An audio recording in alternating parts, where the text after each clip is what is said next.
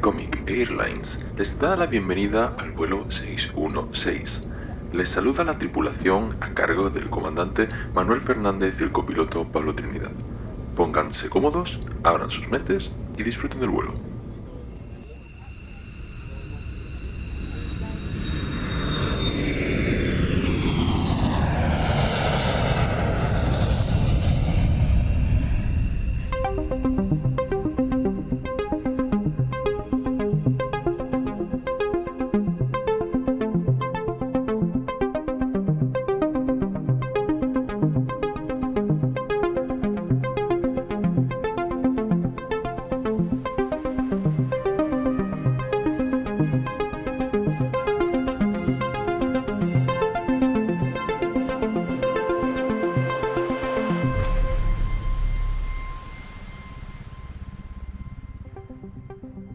Hola, bienvenidos de nuevo al vuelo 616.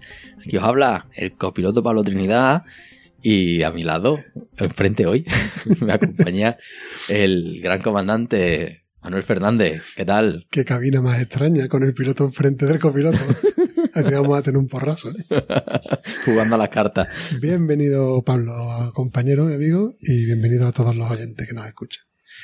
Pues nada, hoy venimos ya después de, de un breve descanso para leer eh, nuestro libro, pero en este, en este camino, eh, antes de meternos en harina, eh, el último episodio fue sobre Cautiva, ese, ese libro juego de cómic juego, ¿no? En este rato han salido dos nuevos, ¿vale? que hablábamos de que había un, un surtido amplio. Así que, que bueno, que siguen saliendo ahí libros y tal. Y quería comentarlo antes de meternos en esos temas que, que hoy nos traen por aquí. Claro. Y yo me he hecho, que lo comentamos en el capítulo anterior, que me prestabas ahí en directo Sí. el Sherlock Holmes y me lo he jugado y tengo que decir que casi que podría decir tranquilamente que me ha gustado más que Cautiva. Bien, bien. Ahora es muy diferente, ya que sí, las sensaciones Cuidado que estamos en zonas sin Sí, spoiler. sí, ¿eh? sin spoiler, ¿no? El, el sistema de juego, Sí. el, el cómo interactúas con el libro. Se agradece también, ¿no? Porque Sí. para que haya un poquito de variedad y no sea todo lo mismo, Mm. que no sea solo diferente la historia, sino también un poco la mecánica. Mm, Ten- tendremos que, que acudir a un tercer ejemplo, ¿no? Siguiendo el método científico, ¿no? Pero Para vaya, ver si, si ha- cambia tanto. Me ha alegrado que me lo prestaras porque ha estado, ha estado chulo. Mm. Y también hay que comentar que ese programa de cautiva fue nuestro programa número 12, cumpliendo además con el año que llevamos en, en marcha en el proyecto. Eso es un- casi uno por mes, Mm, más o menos. Sí, sí. Sí, Como los huevos que hay en una docena. Eh, fantástico. Así que ya podemos hacer mirada atrás de todo un año, de todos los que nos apoyan eh, a través de sus escuchas, de sus comentarios en iVoox, en Twitter. Quiero aprovechar para daros las gracias a todos. Está siendo una experiencia maravillosa y de aquí para arriba. Sí, sí, porque además cada día nos sigue más gente en Twitter y, y las escuchas van subiendo y tal. Seguimos, para los que os estéis preguntando, mm, ese episodio de la Capitana Marvel, ¿dónde está? Llevo peleándome con iTunes con el soporte, que bueno, lo llaman soporte, pero es para soportarlo. Mm. ¿Vale? Eh, tremendo, que no nos dan solución al, al tema. Sí, es verdad Y- que hice un comentario en Twitter sobre que era un capítulo que tenía extrañamente menos escuchas de lo habitual y descubrimos que, es que había habido una incidencia Sí, en iTunes, ¿no? sí, al pasar, antes estaba como eh, serial, en vez de, claro, digamos, seguimos nosotros una cadena y lo, lo pensamos el podcast para que empezaras por el primero y, y fuera una secuencia y aparecía como serial, pero luego te das cuenta de que la gente pues va consumiendo un poco aleatoriamente y también en función de lo que le va pidiendo el cuerpo, ¿no? Y lo puse como episódico para que apareciera el último como primero. Y en ese impasse, yo creo que ahí se ha vuelto loco el RSS. Mm, no hemos pasado por, además, bueno, seguimos el mismo sistema para ocho programas diferentes que funcionan perfectamente y tenemos esa cuestión puntual siguiendo el mismo sistema. Así que en el soporte dicen, mm, usa este checker mm, que algo está mal, lo pasas y está bien. Dice, Bueno. bueno, pues nada, como tienen respuestas automáticas y no se preocupan por la gente, iros a iVoox, que ahí sí que aparece y dan mucho más cariño que estas criaturitas Eso de los podcasts de iOS. Al final el resumen es que si nos estás escuchando y eres un oyente habitual y no sabes de qué estamos hablando sobre un podcast que se llama La vida de la Capitana Marvel, que no habla de la película, sino que habla del cómic con ese Mm. nombre, pues buscarlo porque existe. y si no lo había escuchado es porque ha pasado esto y os recomiendo que lo escuchéis porque, hombre, Sí, es un podcast que además tenía un- una connotación interesante Mm. de trasfondo y que no, no es agradable que sea el que menos escucha tiene. eso es. Esto no es como los episodios impares de aquí hay dragones, ¿no? Y tal, que solo No, no. los pares. No ha sido premeditado esto. No, Pero por bueno. eso. Y este será el número 13, muy a gusto. No ponemos 12 más 1, no somos supersticiosos. Nada. Eh, a pesar de que el tema es oscuro y llama un poco hasta la superstición, o, o quién sabe. Y, y bueno, ya creo que podemos ir un poco apuntando cuáles van a ser los temas de hoy, porque vamos a, a volver. Si bien este es un programa en el que no tenemos, vamos a coger una lectura, Gideon Falls, de la que ya, que ya comentamos en el episodio anterior. Eh, otras veces no hemos hecho la pregunta del novato, ¿no? En el episodio anterior. Sí, bueno, Pero aquí son- hemos rescatado algo. son secciones que tenemos bastante bien estructuradas, las solemos mantener, pero es cierto que dependiendo del programa, pues puede que una caiga, otra Hmm. esta aparezca otra vez en las tres. Y bueno, hoy se ha surgido una pregunta que además que a mí me gusta resaltar que es que esto es muy real. Entonces la Mm. pregunta del novato es cuando a Pablo se le ocurre algo y quiere preguntar, pues lo pregunta. y entonces me ha preguntado algo que quizá podrías argumentar por qué te ha surgido la pregunta. Sí. Que la pregunta es, ¿qué son estos premios de la industria del cómic? ¿Cuántos hay? Eh, ¿Qué características tienen? Y demás, ¿no? ¿Por qué te surge esa pregunta? Pues, bueno, pues realmente, mm, porque este cómic que tenemos entre manos, ¿no? Mm, Tiene un premio Tiene ¿no? nominación nominación. Claro, y entonces en ese momento... a, a esta hora que estamos grabando. Que no, Claro. A lo mejor luego se lo dan. Eso es. O no, ya veremos. No, si no se lo dan, está nominado. Eso no se lo quita a nadie, ¿no? Pero, pero claro, mm, empiezas a ver eso, tú dices, como sello de calidad, cómo de importante o relevante es para mí a la hora de tomar una decisión. Pues yo ¿no? creo que para darte respuesta metemos aquí la cortinilla Eso es. y entramos en harina. Venga, vamos a escuchar esa voz sexy. La pregunta del novato.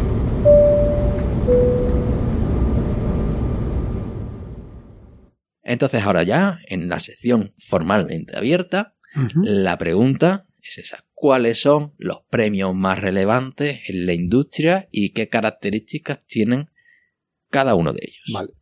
Pues yo tengo que decir que he hecho un trabajo de investigación y documentación que me ha resultado muy agradable, porque yo también he ha habido cosas que he aprendido en esta investigación. Eh, conocía muchos premios y, y sé eh, muchas de las categorías, pero había más. Y también ha sido interesante hacer el enfoque didáctico de buscar las diferencias, o sea, qué puede aportar uno con respecto a otro. Y creo que ha quedado muy redondito. Vamos, vamos a ello, ¿no? Y te voy contando. Eso es. Pues yo, el primer premio y quizás el más conocido, y tú ya lo has nombrado, es el premio Eisner, o Eisner, según O. Eisner, si es O alemán. Eisner.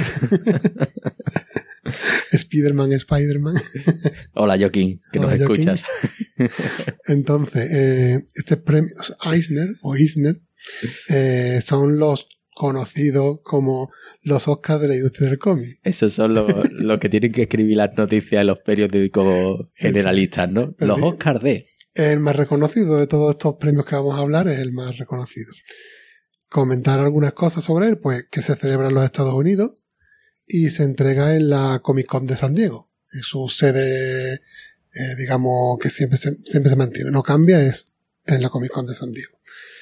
Los jueces que hacen las nominaciones eh, son multidisciplinares, o sea, pueden estar más o menos cercanos a la industria del cómic, no son realmente los autores, sino Mm. gente relacionada, hace esas nominaciones y después sí que la- los ganadores son elegidos por los profesionales de la industria. ¿Vale? Pero bueno, ya quiero decir que los profesionales eligen ya sobre una criba previa hecha por otras personas. Estas cosas las voy mencionando para después distinguirlo de otros premios que vamos a ver, ¿no? Eh, existen categorías de premio tanto a nivel personal para eh, un autor concreto, pues un guionista, un dibujante, un colorista, y otras categorías que son para obras, como mejor serie limitada, mejor serie continua, mejor nueva serie, etcétera. Ujú. Podemos nombrar algunos de los galardonados para que así nos hagamos una idea de cómo de fiable puede ser este premio. Por ejemplo, premios personales. Esto ya es casi de examen a ver si te van sonando algunos nombres, Pablo. Alan Moore, Watchmen, ¿no? Frank Miller, Neil Gaiman, Ed Brubaker, Tom King, ya nos venimos a algo más reciente. Estos se hacían en el ámbito de guionistas.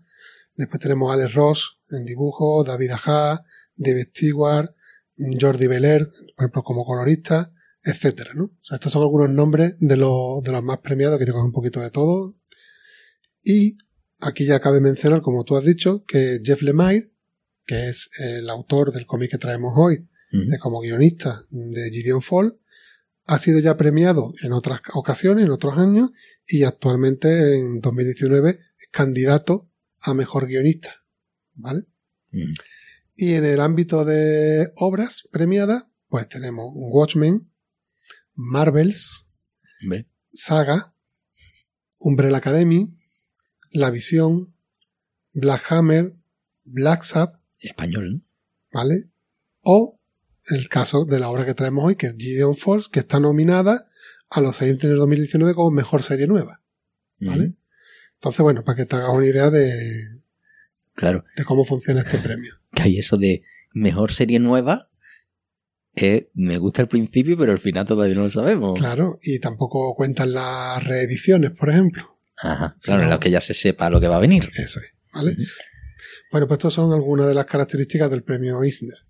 Eh, tenemos noticias muy recientes. Es verdad. Nosotros no queremos hacer menciones temporales en el podcast, normalmente. Ya estamos entrando con candidatos 2019 que no sabemos si son premiados. Y en este ámbito de candidaturas, pues hay que decir, porque son de aquí de la tierra, de Sevilla, que Nostromo, la mítica tienda de cómics sevillana, está nominada por la Comic Con de San Diego al Eisner a mejor tienda de cómics del planeta. Que no es poco. Hombre, plan- Creo, creo que en España solo ha habido tres tiendas nominadas a este premio. Entonces, bueno, que esté Nostromo ahí, pues de enhorabuena para todos y desde aquí, Mm. ya se lo hemos dicho por Twitter, pero desde aquí de Vuelo 6, nos alegramos mucho, damos la enhorabuena y, y que lo disfruten. Ya solo este galardón, esa candidatura, que ya a gente que no lo conozca, pues que les sirva para ponerles en el mapa Mm. y que les vaya muy bien. Eso es, para que luego digamos que en España no se hacen cosas bien. Muy bien. Que muchas veces tenemos unos complejos que nos echamos mierda encima. Así que enhorabuena, por lo menos por la parte que por ahora les toca. Ya es que esa candidatura a mejor tienda del planeta ya es que es muy potente. Ya. Hombre, ya son TripAdvisor, eh, vendrán. Bueno, pues esos son los premios Eisner. Yo creo que te quedan más o menos claro Sí. la estructura. Ahora cuando lo vayas comparando con lo otro todavía lo entenderás mejor. El siguiente premio, esto según mi criterio creo más importante, son los premios Harvey. Eh, también se celebran en Estados Unidos y en este caso varían las Comic Con en la que se entregan. Con diferencia de los, de los aquí pues van cambiando, pues ahora me voy a tal ciudad, ahora a la otra, Ujú. tal, y va dando un poquito así de, de que todo el mundo pueda participar de esta, de esta fiesta. A diferencia de los Eisner, solo pueden votar los creadores de la industria. Ya no ni profesionales que muchas veces no son creadores, sino los creadores. Son los únicos que, Es decir, guionistas, dibujantes, Coloristas, no sé si rotuladores también, pero bueno. Y esto hace que sea un premio muy apreciado por los galardonados, ya que consideran que son sus propios compañeros los que les premian. Entonces, mm, tiene un puntito ahí muy bueno, sobre todo para los premiados, ¿no? A lo mejor un poco más técnico, Mm, seguramente. Pero bueno. Eh, las categorías sí son muy parecidas y coinciden también muchos de los galardonados que hemos nombrado antes. Mm. Eh, muchas veces son cosas que se ven a leguas de que van a premiarla y al final pues hay coincidencia en los premios. Eso también ocurre mucho. Sí hay que comentar de los Harvey como algo reseñable que en 2018 cambiaron las categorías yo creo, esto no lo tengo fundamentado, pero creo que por distinguirse un poco más de los Cisner, porque antes eran muy similares y ahora dijeron vamos a hacer unas categorías diferentes por tener un aporte nuevo, ¿no? Y, y ahora, por ejemplo, ya no hay galardonados personales, ya solo hay galardones a trabajos. Ujú. Y dentro de estos galardones a trabajo tenemos, y podemos además ir repasando cuáles han sido los, los premiados de este último año para que nos hagamos una idea a todo el mundo. Las categorías son mejor cómic del año, así como muy brutal, en todo lo amplio. Que el año pasado fue Monstres, Monstres. Mejor manga, que el, el ganador fue Mi experiencia lesbiana con la soledad. Mejor europeo, California Dreaming. Mejor cómic digital, que se lo dieron a Barrier de la plataforma Panel Syndicate, que alguna vez la hemos nombrado. Y mejor adaptación del cómic, que se lo dieron a la película de Black Panther. O sea, si te fías, se han ya distanciado bastante más de las galardones, o digamos las categorías más clásicas, y dan un premio tocho a lo mejor del año, y después un poquito intentan cubrir la industria del cómic no solo con el americano, sino yéndose a europeo, manga digital. Y Pero no tiene uno americano, ¿no? Decía que hablan del europeo del manga, pero no del americano. el americano dice, si toca en el del cómic del año que es americano bien, y si no, pues este año no hay americano. Ah, vale, no, es como lo de la, la Super Bowl y demás, ¿no? Las ligas mundiales de béisbol, que solo juegan en Estados Unidos. No, esto al contrario, es decir, puede que un año no salga ningún americano y todo haya salido de fuera, pero bueno. Bueno, Total, los Eisner y los Harvey. bien. Después tenemos otros premios que son los, los premios Eagle, que se les denomina en la prensa los Eisner de Reino Unido. que para que los entendamos todos. Aquí vamos a ir más rapidito, porque las categorías, los galardonados se parecen mucho a los Eisner, ¿vale? Pero se entregan allí Unido. La cosa es que desde 2012 ya no se han vuelto a entregar. Por tanto, te lo puedes encontrar como mención en un cómic antiguo, bueno, antiguo, tampoco tanto, 2012, de oye, fue ganador del Eagle. Bueno, pues ya está, ahí tiene ahí su medalla, pero ya en adelante no vamos a volver a tener por ahora ese galardón. ¿vale? Después tenemos otro premio, que esto me va a sangrar la, la lengua, que es Shogakukan. Yo no lo he dicho tan mal. No, no, ha Premio quedado bien. Shogakukan Shogakukan, qué bien. que estos premios se otorgan en Japón. Ya has visto que hemos hecho los de Estados Unidos, hemos ido al Reino Unido, ahora estamos en Japón. En Japón entregan este premio a los mejores mangas del año. Para los aficionados al manga, pues es muy relevante. Las categorías, cuatro categorías. General, que esto también es como el del cómic del año, este es el mejor manga, punto. Shonen, que son los denominados mangas para chicos. Eh, Shoujo, que son los mangas para chicas. Y Kodomo, que son los infantiles. Ujú. Mm, eh, yo la verdad es que esto, pues, las cosas de los japoneses, ¿no? Que yo lo aprecio en muchas cuestiones, pero chojo, shonen, chicos, chicas, bueno, y si yo me quiero leer unos chojo, ¿qué pasa? No me lo puedo leer, pero bueno, He escuchado un podcast de, de un chaval que su mujer dibuja manga sí. y, y, y su experiencia en una tienda de, mm, como lo ha dicho, los de chicas, los de Eh, shojo. los shows, ¿no? especializada en eso y que él entró porque estaba su mujer tardando demasiado y, y me va contando la, la experiencia Sí. traumática, ¿no? No recuerdo el podcast porque escucho tanto, pero, Pero pero, bueno. era alguno de juego de mesa, no es. Pero que no es tan raro que yo conozco muchos lectores y lectoras de manga que a lo mejor leen un manga que es de relaciones amorosas homosexuales entre hombres y lo leen chicas y les gusta ese tema, por ejemplo, ¿no? O sea que no sé muy bien esa distinción, pero es una distinción clásica. Algunos ganadores, yo quiero nombrar aquí algunos de manga que no sonarán. Más mainstream, He nombrado los más mainstream. claro. Akira, Si ese me suena hasta a mí, que no tengo ni idea. Doctor Slum, que es del mismo creador de Dragon Ball. Doraemon en la categoría de Kodomo, de los infantiles. Ujú. Eh, Monster, 20th Century Boys, que me lo estoy leyendo yo y me está encantando, Ayamahiro, que es como un Walking Dead de manga, a, lo mejor alguno que guste mucho a Ayamahiro me dice que, que esto es como lo de los Eisner, los Oscar americanos, pero bueno, es para que me entienda la gente que no conoce los títulos manga, perdonadme, aficionados otakus. Eh, bueno, ese era el premio Shogakukan. Tenemos otro premio, que es el Gran Premio de la ciudad de Angulema, que es un premio que se otorga anualmente en el Festival Internacional de la Historieta de Angulema. ¿Por qué lo he destacado? Porque Angulema, para quien no lo sepa, se encuentra en Francia, y entonces como hemos pasado ya de Estados Unidos, Reino Unido, Japón, a- nos vamos a Europa, ¿no? Francia. ¿Qué se premia aquí? Pues se recompensa con él a un autor por el conjunto de su obra o por su contribución a la evolución del medio cómic, ¿vale? O sea que son más un premio de reconocimiento a trayectoria. Eh, la tradición dice que el ganador es el presidente del jurado del año siguiente. y ha sido tradicionalmente un premio, yo estoy mirando la lista de premiados, bastante chauvinista, como no podía ser de otra manera en Francia. Si viene de Francia, ya sabemos que barren mucho para casa. Y bueno, aunque hay algunos premiados franceses que tenemos que estar de acuerdo con ellos, como Moebius, Uderzo, y ahí Mm. no hay nada que objetar, eh, sin ser un premio, como digo, para autores franceses, hay algunas excepciones, como por ejemplo, Will Eisner tiene premio de Angulema. Akira Toriyama, eh, Richard Corben, como autor americano, no se prodigan para nada los americanos este premio. O el de 2019, que me hizo ilusión porque es Rumiko Takahashi, que es la autora de Ramón y medio, que a mí me gusta mucho. Eh, pero bueno, para que hagan idea del premio chauvinista y antiamericano. vale, eh, seguimos. Premio Tezuka. Volvemos otra vez a Japón pero tiene una característica especial. Este premio lo ofrece la editorial japonesa Shueisha, que también es bastante conocida aquí por el tema de los dibujitos, anime y demás, y eh, bajo el auspicio de la revista Weekly Shonen Jump. En esta revista se ha publicado Dragon Ball, eh, Yu Yu Hakusho, si no recuerdo mal, y algunos así. En este caso el premio es a jóvenes menores de 20 años de la industria del manga. O sea que es un premio que, digamos, ayuda a jóvenes talentos a, a seguir progresando en la industria.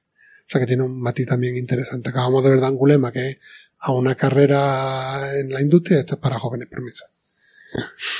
Siguiente, premio Hugo a la mejor historia gráfica. Pues esto está dentro del marco de los premios Hugo, que son eh, galardones otorgados anualmente a obras de ciencia ficción y de fantasía en el último año. Pues dentro de todos esos premios de ciencia ficción hay uno concretamente a mejor historia gráfica. Esa categoría existe desde el 2009. Votan los asistentes o afiliados a la Convención Mundial de Ciencia Ficción y eso también varía su sede a lo largo de, todo el mundo. Algunos ganadores, pues volvemos a tener Monstres, que ya ha salido varias veces, Saga, que también la hemos visto, Miss Marvel de Kamala Khan, que es la, la chica árabe, bueno, árabe, con de, de, de religión musulmana de Marvel, y bueno, pues ya vemos que es otro, otro tipo de, de premio. En este caso me he enfocado a- en el ámbito de la ciencia ficción y meten ahí una categoría de cómic. Hemos querido también aquí hacer mención a premios patrios. Patrios, digo, para los que nos escuchan aquí en España, sabemos también tenemos oyentes Ujú. en Latinoamérica, pero bueno, aquí en España premios mm, con más prestigio, pues estaban los premios Axtur, que son premios de la industria del cómic que se entregaban, se entregaban, ya voy adelantando, en el Salón Internacional del Cómic del Principado de Asturias. Clásicas categorías, mm, ahí no hay diferencia, eh, pero mm, lo que sí hay que destacar de estos premios es que tenían mucho bagaje porque empezaron en 1975 Ujú. y en 2015 tuvieron que dejar de hacerlo eh, según lo- lo- las noticias que he podido buscar en los medios por falta de ayudas y de patrocinio. Entonces un Sí. premio español con mucha solera desde el 2015. Pero se le daba a autores españoles únicamente, No, no, no, no. eh, abierto a, Sí, sí, a todo abierto. tipo de, Abierto. de categorías, ¿no? Y bueno, Como tantas cosas con Solera a nivel cultural que se pierden en, en España. ¿Te acuerdas del torneo de Linares de ajedrez? sí, Otro caso igual que este. pues sí. Después tenemos los premios, voy a decirlo con letras, no es como los de CCOO del telediario, pero es que esto no puedo leer. Los premios AACE, que son las siglas de la Asociación de Autores del Cómic de España, eh, se crearon en 2006 y los votan los miembros de, este, de esta asociación y se entregan anualmente durante el Salón del Cómic de Barcelona. Eh, son premios a personas o instituciones, pero no a trabajos concretos, no a obras. Y tienen todas categorías nacionales y una categoría internacional. Bien. ¿vale? Y ya por último, por lo menos de los que yo he destacado, tenemos el Premio Nacional del Cómic, Nacional de España. Eh, es un galardón que otorga el Ministerio de Cultura y otorga anualmente sobre octubre y noviembre, desde 2007 que empezaron a darlo, como parte de los premios nacionales. Eh, está dotado de una cuantía de 20.000 euros y distingue a la mejor historieta de autor español publicada en el país durante el año anterior a la entrega del galardón, en cualquiera de las lenguas cooficiales. Eh, es el más prestigioso de los premios de historieta que se entregan en España, ahora mismo. Mm. Entre los galardonados encontramos a nuestro querido Paco. Roca, como no podía ser de otra manera, también muy reconocido Alfonso Zapico, a Guarnido y a Canales, que son los autores de Black Sabbath, o sea que Sí. a los más destacados autores españoles y patrios, ¿no? Mm. Y aquí me he quedado yo, probablemente habrá otros premios que yo no he nombrado, si alguien quiere aportar algo que lo comente, pero yo creo que hemos hecho un repaso por todo el planeta Tierra, por premios a personas, a obras, eh, cómics americanos, europeos, japoneses, toque también a premios españoles, yo creo que el repaso está bien, ¿no, Pablo? ¿Y tú te enterado? Sí, sí. Yo creo que con eso, ya cuando le veas el sellito a, la- a las cosas, ya sabré ubicarlo un poquito mejor, ¿no? Eso es. y qué es lo que, qué es lo que aporta, porque claro, no es lo mismo de- mm, algo que da la, el público, ¿no? Nosotros que buscamos más la historia que la técnica, pues seguramente un premio Eisner sea más, mm, más cercano a lo que nosotros perseguimos que el Harvey era, ¿no? El de, Sí, el de los profesionales. el de los profesionales, ¿no? Lo que no quita, por supuesto, que un- mm, algo muy bueno desde el punto de vista más técnico, pues sea, sea también interesante, ¿no? Así que yo creo que, que ha sido un, un buen repaso. A mí, ya te digo, que, Sí. que había muchas cosas que sabía, otras no las sabía y me ha ayudado Mm. a hacerme una idea bastante clara. A y me poner orden. contento. Bien, bien. Yo también. Ahora que has dicho eso de Black Sabbath, el otro día, y aquí hago ya publicidad cruzada, ¿no? En el podcast de RAN, en el que hablamos de videojuegos, del desarrollo de videojuegos, entrevistamos a Péndulo Studios. Ajá, que está desarrollando la aventura gráfica. Eso es la de Black Sabbath. Entonces, bueno, ahí si tenéis curiosidad, sale en septiembre de, de este año y tiene muy buena pinta. Hablamos de 2019, si nos escucháis más tarde ya ha salido, ¿vale? Y ya también no puedo dejar de decir que no es el primer programa que, que grabé con el Club del Cómic se lo dedicamos a hacer la reseña a Black Sabbath. Exacto. De, ahí conozco yo Black Sabbath, ¿no? porque tú me lo contaste en otro programa. eso es. Pues ya, si te parece, podemos pasar a la siguiente sesión. En esta ocasión no va a ser la bio, Claro, aquí no tiene mucho sentido hablar de, de personas. porque nosotros normalmente vamos a recordar, usamos la bio para hacer una aproximación de algún personaje a la obra que vamos a, a reseñar para luchar con esta querida continuidad. Pero esto como es una serie nueva, de hecho está galardonada ese premio, no nos hace falta hacer nada de, de bagaje y entramos a saco. Pues nada, pues nos metemos en el club de lectura, ¿no? Vámonos. Venga. El Club de Lectura.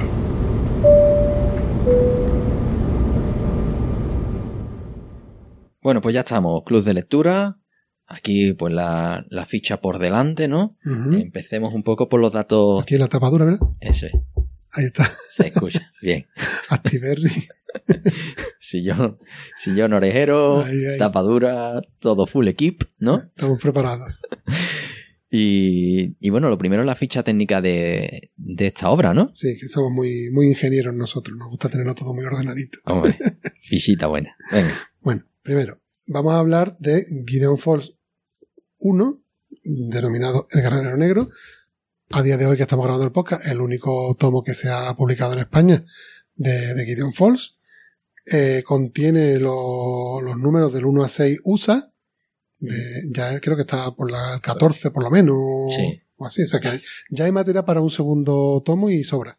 Amigos de, de Activerri que no oís, queremos el segundo tomo ya. Eso, ido un poquito mejor que los de Oblivion Song. Bueno, Oblivion Song era Planeta. Sí, sí, ya, ya, ¿no? Pero que no se fijen en el Es que planeta. Que, es que es Claro. sello de calidad, ¿eh? eso es. Premio Bueno 616 a Editorial. Al tiempo los No, premios. oye, no estaría de mala idea. No, Eh, Cuando tengamos dinero. bueno, eh, per- mm, esto digo, del 1 al 6 USA, eh, se publicaron originalmente en la editorial Image. Eh, los autores, Jeff Lemire al guion, Andrea Sorrentino al dibujo y Dave Stewart al color. Tiene 160 páginas, a todo color, como comentábamos, es cartoné, tapadura. Se ha publicado aquí en España en el 2019, aunque en USA ese número uno salió en marzo 2018. Eh, como ya hemos comentado, lo edita aquí Actiberry en su colección Sellón Oriejero al módico precio de 18 euros. Y dicho esta ficha técnica, yo leería la sinopsis oficial. A mí me gusta, después entramos en las opiniones, pero la sinopsis, la oficial. Eso es que por lo menos sabemos que de spoiler hay poco. Claro, que ahí te asegura de que no mete la pata. Esto es como el que cuando cogía la, la cinta de vídeo de, del videoclub decía, ¿la película esta de qué va? Y tú te leías tu sinopsis oficial. Pues aquí lo mismo. ¿Qué dice la sinopsis oficial de esta obra? Dice lo siguiente. La leyenda del granero negro habla de un edificio sobrenatural que ha aparecido una y otra vez a lo largo de la historia, sembrando la muerte y la locura a su paso. Ahora, en su misterio se entrelazan las vidas de dos hombres muy diferentes. Uno es un joven ermitaño, obsesionado con encontrar pistas ocultas en la basura urbana. El otro es un cura católico en decadencia, que encuentra su sitio en un pueblecito que esconde oscuros secretos. Ninguno de los dos está preparado para lo que hay dentro del granero negro. Y ahí se queda esa sinopsis oficial, que no ahora entraremos a comentar, por supuesto, pero para quien no vaya a entrar en la zona con spoiler, ya tiene ahí una descripción de la obra. Mm, Yo quisiera, si me permite, pues nosotros no somos un poco que nos caracterizamos, caracterizamos, caractericemos. Me lo va entero. Sí, yo me caracterizo, tú te caracterizas. Eh, en hablar de los autores de Masía, Ujú. pero bueno, ya que no está dentro de estos universos que tratamos normalmente de Marvel y demás, pues sí que me gustaría destacar algunas obras para ubicar a los autores, que a lo mejor nos pueda sonar a alguien que no conozca esta obra, pues alguna de estas sí le puede servir, ¿no? Por ejemplo, de Jeff Lemire, obras destacadas, Descender, Black Hammer, Un tipo duro, Sweet Tooth, son bastante reconocidas en el mundillo. No sé si a ti te suena alguna. No. Eh, y también dos etapas de Jeff Lemire, en este caso junto a Andrea Sorrentino, que ya hacían dupla, en Green Arrow, en Flecha Verde, de DC, y en Old Man Logan, que es de Marvel, el viejo Logan, que tenía una historia, digamos, autoconclusiva en su momento, y después salió una serie regular, eh, evolucionando el personaje, que también estuvieron la dupla en conjunto. O sea, la dupla que tratemos hoy ya tiene un bagaje, y, y muchos opinan que esta que traemos es la mejor obra, mm, ya no solo del conjunto de autores, sino de cada uno de los autores por separado. Dicen algunas lenguas. Ahora diremos nosotros nuestra, nuestra opinión. Y mm, también tengo aquí, antes de entrar en zona con spoilers, yo soy mucho de curiosidades, me gusta decir curiosidades. Entonces, voy a decir algunas curiosidades de la obra. Por ejemplo, que este granero negro, según los autores, está inspirado mm, en un concepto que yo no sé si tú recuerdas, si llegaste a verlo. ¿Tú veías Twin Peaks? Lo vi recientemente. Ah, recientemente. Sí, porque no lo había visto en mi juventud y, mi mujer y yo nos vimos las dos temporadas, no la nueva, que salió. Sí, ¿vale? la, la de 20 clásica. años después, la clásica, y lo vimos por completismo, echando espuma por la boca. Y, Y yo sí. cuando era pequeñito la música de Twin Peaks me generaba un no sé qué yo aquí en el estómago muy malo. Sí, era, un- una ansiedad barra sosiego. Que ahora con a- de adulto es una banda sonora que me encanta. Sí, sí. Pero en aquella época me provocaba una cosita. Sí, Una con, el- cosita. con ese enano hablando. Esa banda sonora, pero bueno. La tienes reciente, pues entonces. sí, lo tengo calentito. el concepto de la logia negra, estaba Mm. la logia negra, la logia blanca, y se conectaban con la sala roja. Esto para quien no conozca Twin Peaks, si no, si no lo conoce, pues te da igual. Pero dicen los autores, eh, dice Lemire, que el granero negro se basa en el concepto de la logia negra de Twin Peaks, aunque él ya avecina que el desarrollo va a ser completamente diferente. Pero ahí en el germen está esa, esa referencia de, de Twin Peaks, Bien. Bueno. Para quien la quiera. para quien la quiera. David Lynch se fumaba unas cosas muy importantes. Sí. Eh, comentar, en entrevistas ha dicho el autor que eh, Lemire se propuso que era una historia de terror inteligente, eh, no impulsada por la sangre, sino explorando la naturaleza del mar, del mal, no del mar, la sirenita, naturaleza del mal. Sorrentino, el dibujante, describe al personaje principal, Norton, como heredero de lo peor de sí mismo. De- Del autor. Del autor. Sí, sí, sí. Y de Lemire. O sea, que han metido ahí en el personaje lo peor de cada uno de ellos, dice. dice que, que lo definiría como el nihilismo de Sorrentino y la obsesión de Lemire. O sea, va despachado Norton. Después, eh, dice Lemire que Norton es un personaje que creó originalmente en el, soven- en el 96 para un cortometraje durante una estancia que tuvo en la Escuela de Cine de Toronto. Y lo ha rescatado al personaje y lo ha introducido en, esta obra. Eh, te comenta también que, que la historia en- originalmente eran dos historias separadas que veían que no funcionaban por sí mismas y al final eh, Smile le hizo un clic en la cabeza y las unió y se fundieron en este Gideon Falls. De hecho, ya hablaremos después, creo que se nota como que hay como dos líneas argumentales bastante diferentes. Ujú. Eh, y hay que decir que, que Gideon Fall ha sido ya anunciado que, eh, que se quiere hacer una serie de televisión. La productora Hive, Hivemind lo dijo en junio de 2018. Y un dato interesante para los que sean escépticos de este tipo de actuaciones es que ambos autores, Lemire y Sorrentino, actúan como productores ejecutivos. Y Lemire incluso ha tenido que salir al trapo en algunas declaraciones diciéndole a todo el mundo que a pesar de tener este proyecto ya en desarrollo, para nada va a abandonar ni va a dejar de menos a la obra que está eh, haciendo, eh, digamos, a nivel de cómic y la que traemos hoy entre manos. ¿Vale? Bien, Pues esto como curiosidades, está bien. Hay unos pequeños comentarios y ya podemos entrar en una zona previa a spoiler que digamos es la de opinión. Opinión sin spoiler. Y ahí pues te a dar la palabra a ti que llevo ya mucho rato hablando y ahora ya también te llamé yo. Bueno, yo creo que, mm, que aquí lo primero que llama la atención de la obra es la estética, ¿no? Y cómo eh, el tal Stewart, ¿no? El colorista ha trabajado poco. No, bueno, no. Realmente, Bueno, aquí podemos tener opiniones enfrentadas, ¿eh? no, no, a ver, es muy sutil el trabajo del color. Hay fundamentalmente tres, en, en casi todas las páginas hay tres colores, ¿no? El negro, unos negros muy presentes, el rojo, para destacar mm, y para provocar casi cierta fobia, ¿no? Y luego otro color más neutro que no es el blanco, ¿no? Siempre tiene al- alguna tonalidad que venga a colación con hora del día, escenario, ¿no? Pero siempre es todo muy oscuro. Pero a mí, vamos, una opinión podemos ir ya haciendo aquí un poquito de debate. A mí el uso del rojo me parece magistral. Sí, sí, sí. Está haciendo unos destaques de, de, de cosas en las que te tienes que fijar. Eh, Me parece muy inteligente. Sí tengo que decir que la parte, de, digamos, artística, el dibujo, a mí me costó. Sí. Es un dibujo duro, porque tiene un, un rayado, no sé. Sí, tiene como unas rayas Sí, verticales que mí- no sabes a qué vienen al principio. Sí, a mí me pero recuerda. después, ya, yo ya me, yo ya, yo tengo que decir que después me metí. A mí un Sí. dibujo que después al final me ha gustado, pero que me costó.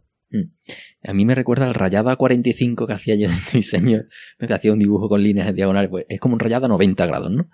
Rayas de arriba abajo y tiene que ser difícil dibujar esto, ¿eh? Porque no tiene superficies planas, las superficies planas siempre tienen ese ruido que provoca el hacer líneas, ¿no? Los espacios blancos que quedan ahí, pues hace que sea todo muy sucio, como ese aguilla de la tele, ¿no? Cuando, ahora ya no, porque tenemos la TDT, ¿no? Para los que sean de, de la generación Z y no conozcan la tele analógica de las antenitas, ¿no? El teletexto. el teletexto y el aguilla, ¿no? Pues ese, es esa sensación, ¿no? De, de distorsión, de interferencias, ¿no?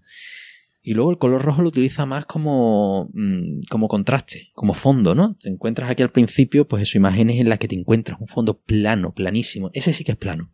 Los rojos suelen ser, sí que lo utiliza para colorear y destacar alguna zona, pero luego tiene aquí un, un plano con todo el fondo rojo y una mano con una astilla, ¿no? Eso es la segunda página, no estoy haciendo spoilers. Sí, Esto sí, digamos que, que ojeando puedes, puedes ir viendo, ¿no? Y sí que mm, que bueno, muy, muy, muy llamativo. Muy llamativo. Pero no te da la sensación, estamos aquí diciendo ya debate, mm, si yo no, yo me pongo en la situación siguiente. Si yo no conozco, digamos, opiniones sobre la obra, y sé que es una obra que, que es buena, que tiene buena valoración y demás, y yo lo que cojo en la tienda es una grapa, la primera grapa, porque aquí no está vendiendo en grapa, pero hacemos Mm. esa suposición. En vez de coger el tomo, cojo la grapa. Me leo la primera grapa, a mí no me da tiempo de adaptarme a ese, a ese dibujo y a ese color. No. Y a lo mismo me voy para atrás Sí. y ya no sigo. Pero el haberlo tenido en tomo, a mí me ha permitido adaptarme y evolucionar y al final aceptarlo e incluso gustarme. Sí. Pero si hubiera cogido una grapa, mm, lo mismo me hubiera echado para atrás. Me pasa un poco como Secret War, me parece que era, que también tenía un dibujo muy. Bueno, pero eso por antiguo. no, pero no Wars, el Secret War. Ah, ¿no? bueno, pero eso sí, porque digamos que es como más fotorrealista. Que Sí. los personajes... Y pero que te, te da ese shock, ¿no? También depende de dónde vengas en, en cada momento, ¿no? Pero Mm. que te, te saca, ¿no? Hay, hay Eh. otros que, que sí que te meten dentro, que, que, que puede ser más realista, es decir, el mismo mm, Paco Roca, el de eh, la Capitana Marvel, la vida de la Capitana Marvel, ¿no? Que tenía un dibujo además muy, muy realista. Bueno, tenía dos dibujos, ¿no? Sí, en función de la de la etapa. de la etapa, ¿no? Sí, pero era todo fácil de digerir, pero aquí... unos estándares más clásicos de- del- Sí. del cómic. Aquí no es que sean líneas mm, así como más concep- conceptual, ¿no? De más rápida, menos precisa, ¿no? Que va, tío, es mm, es un dibujo que te que te obliga a hacer un acto de fe, como Sí, Bre- sí. como la primera temporada de Breaking Bad, ¿no? que si no te dicen, "Vela que es genial", no, si fuera por la primera te dice, "Un tío que se está muriendo de cáncer, vete por ahí", ¿sabes? Esto Sí, yo, tu- yo tuve esa sensación, pero bueno. Mm. Al final, lo que te digo, yo al final me, me he quedado bastante satisfecho con el dibujo. Mm, hablando de otros aspectos, mm, por ejemplo, mm, ya el concepto de historia de misterio-terror, misterio sí, pero terror, yo no sé a ti si te pasa como a mí, pero mm, yo pensaba que quizá pasara miedo leyéndola. Mm. Porque yo soy bastante cagueta, vamos a decir. Yo no veo una película de miedo eh, muy tranquilo, ni juego a juegos de videojuegos de miedo, yo soy cagueta. Y entonces yo digo, uff, a ver, terror. Pero mi sensación es que a lo mejor eso es parte del arte, a lo mejor hay quien lo consigue, pero que quizás es difícil transmitir el terror sin el componente sonoro, ¿no? Es que Aunque ese es el recurso fácil del chan y el susto, ¿no? El de la película. sí, A lo mejor eso es lo que me asusta a mí, el susto del, de- del sobresalto. Pero yo, esta obra, yo la englobo, la enmarco más en, en- en el misterio sí. que en el terror. Es que el, el terror, por ejemplo, si ves el The Ring versión japonesa, que es muy buena. muy buena, pero no tiene música. Nada, ruido ambiente. Y, y, y juega con, con otro tipo de elementos. Y ahora te va a la versión americana y te meten el, el clásico musicazo, ¿no? Y. ¿no? El salto. Sí, pero por ejemplo, de Ring, mira, que he puesto el ejemplo, para yo analizar a mí cómo relaciono yo antes. A mí de Ring, la palabra que yo usaría es perturbador. O sea, por ejemplo, de Ring, cuando, no sé si tú te acuerdas un poco ya que lo has nombrado, cuando se ve esa cinta, que digamos tú la ves a pantalla completa como si estuvieras siendo una de las personas Mm. que está viendo la cinta. Esas imágenes inconexas en blanco y negro, a mí eso me causaba un desasosiego, me perturbaba. Mm. No era un sobresalto y esa sensación te incomodaba. Yo, por lo menos, no he tenido esa sensación leyendo el cómic. Mm, No, pero, por ejemplo, si nos vamos al cine, seguimos ahí, La Naranja Mecánica, ¿no? Sí, psicodelia, en el que llega un momento en el que no entiendes la, se- la secuencia de escenas, ¿no? O, te o, perturba igualmente. o eres incapaz de empatizar con, con esa persona y entender. Es decir, al final te encuentras que, que normalmente en todas las series de éxito empatizas con el malo en cierta forma, ¿no? Y cuando hablamos muchas veces de los grises, ¿no? Y eres capaz, pero en, en esos casos tú dices, no, tío, no, es, que, es que está volado, yo es que no puedo empatizar con ese tío, ¿no? Y, y eso es lo que un poco te genera ese desasosiego, ansiedad, ¿no? Y es, es otro tipo de terror, no es el terror del susto, ¿no? Mm. Es el, mm, el tener estómago en la boca mm, porque no eres capaz de controlar la situación o, te, o no eres capaz de encajar las piezas, tienes cierto dolor de cabeza incluso y dices, no lo entiendo, no entiendo, ¿qué pasa aquí, no?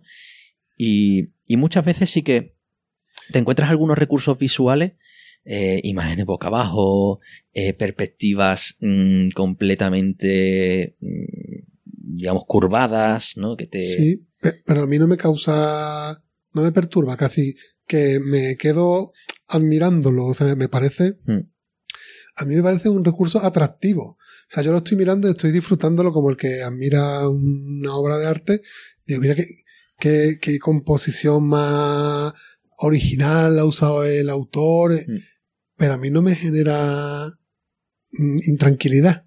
A lo mejor otras personas sí, no, yo, yo lo- al contrario, me genera admiración eh, esas composiciones, Mm. que quizás buscaban generarte eso que tú dices, ¿no? Pero a mí particularmente no. Sí, Por eso es cierto que los propios autores dicen misterio, terror. O sea, no es que digan terror, pero ya que dicen misterio, terror, para mí, personalmente, lo meto más en el misterio. Para Sí. mí. A mí no me causa terror. sí, en esta primera parte, Digo también porque pueda servirle a alguien que a lo mejor pueda tener algo de, de reparo en leerla porque sea como yo, de las personas que no les gusta que una película de miedo juega un juego de miedo porque diga, ay, que yo. No, no. Yo por lo menos, yo he leído eh, la historia, me, ahora ya voy adelantando, me ha gustado, pero no he tenido ese problema, que para mí sí es un problema. Hay gente que disfruta con eso. mm, Yo no, yo no disfruto, no he tenido ese, ese problema. He disfrutado la obra porque no tiene ese componente. Pero eso es mi caso. A lo Mm. mejor hay alguien que va buscando eso y se decepciona, sí, que no lo sé. En este caso yo creo que, que juega mucho con... Vamos, que... Yo creo que el problema es que no lo ves en primera persona. ¿No? Es decir, que, que te ubica mucho... A, mí no me ha colocado en ese, en ese lugar del personaje, eh, pero sí que desde fuera me ha transmitido muy bien el... mm, decir lo, lo chalado que está, ¿no? Es decir, lo- los momentos psicológicos. Es decir, no me meto en primera persona, no, no termino de empatizar con el personaje, pero sí entiendo la situación en la que está por la que está pasando, ¿no? Bueno, a veces entender la situación y, y empatizar eso, ¿no? Pero que no te identificas, perdona, ya no es que no empatices, no te identificas con el personaje y entonces estás viendo desde fuera la película, ¿no? Que eso no quiere decir que precisamente una de las cosas que yo destaco es el desarrollo de personaje que tiene la obra. Sí. O sea, yo veo una evolución muy interesante con unos giros mm, de guion muy chulos. Hmm. Eh, a mí en ese sentido, sí, en ese sentido sí consigue sorprenderme la obra. O sea, yo cuando, mm, una obra a mí me gana cuando veo una película, cuando leo un libro, cuando leo un cómic, cuando me aporta algo que me sorprende. Hmm. Y no estamos hablando ahora del susto, sino en la narrativa. O sea, cosas que, que digo, hostia, mira qué bien ha estado esto, que yo no me lo venía a ven- no me lo veía venir. Cuando uno tiene ya un bagaje, no quiere que le cuenten otra vez la misma historia cambiando los personajes. Sí. Y yo sí he tenido esa sensación de, de que me ha estado sorprendiendo continuamente la obra. Y que he ido viendo esa evolución de los personajes, cómo han ido interrelacionándose unos con otros. Y yo en ese sentido una de las cosas que más destaco de la obra. En relación a lo que tú dices, puede que yo no me haya sentido identificado con el personaje. Pero eso mm, para mí no es óbice para decir que sí que he disfrutado de, de, de- de esos personajes, de las relaciones, de sus reacciones. Hmm. Mm, Sí. Creo que, que, que es interesante de comentar. Sí, y además que no, yo no le veo defectos en ese sentido, ¿no? Es decir, eh, yo no lo haría mejor, ¿no? Ves que es complicado, que te transmite esa idea, que no te pone, pero sabes perfectamente cuál es la situación psicológica de cada uno de los personajes, cómo van evolucionando, cuáles son los, los problemas a los que se van encontrando, cómo van desvelando ese misterio y la situación que sigue evidentemente de terror. ¿Por qué? Porque hay un personaje que está aterrorizado. Hmm. ¿Vale? Y Pero, yo no, pero lo que dices tú, no he empatizado con ese terror. claro, O sea, yo no he sufrido, exacto. es decir, esta persona está sufriendo, entonces yo estoy sufriendo también. Claro, hombre, pero eso no siempre es decir, tú te ves una película de los hermanos Cohen o una serie, ¿no? Un Fargo y muere alguien y te descojonas. ¿vale? La estás viendo desde fuera, evidentemente, y estás viendo la parte cómica de eso, ¿no? No te estás poniendo en primera persona. No necesariamente tienes que ponerte y decir, mm, es verdad, lo estoy viviendo en mis carnes, ¿no? Para decir, esto es bueno. ¿no? Hay veces en las que las historias hay que contarlas desde fuera. Mm. Y tal vez hasta nos quiere poner en esa posición. Porque los personajes no entienden todo lo que rodea al personaje a Norton. Los que están alrededor no lo entienden. Sí, ese desarrollo que te decía es que al final es un aprendizaje. Por eso quiero también, con lo que, un poquito incidir lo que he dicho antes. Me alegro mm, de que nos haya llegado en tomo. Sí. Tomo me ha hecho, de hecho, lo- una de las cosas negativas que destacaría del cómic es que no tengamos ya el tomo 2, Es- Eso te lo iba a decir yo ahora. ¿vale? Digo. Porque no es una historia auto- autoconclusiva, Eso aunque es. sí, digamos, se resuelven ciertas cosas, pero yo necesito más. Sí. Ahora mismo, Que eso creo que al final como valoración, que podemos ir ya, digamos, cerrando la sesión, digamos, nuestra valoración definitiva es, mi valoración positiva es positiva, porque yo he terminado y yo quiero leer el siguiente. Sí, pero también lo quieres leer porque estamos acostumbrados a un esquema de 6 en el que el modelo Marvel tú ves una evolución de la historia a largo plazo, pero tienes algo que termina. Te están dando tu dosis de historia cerrada.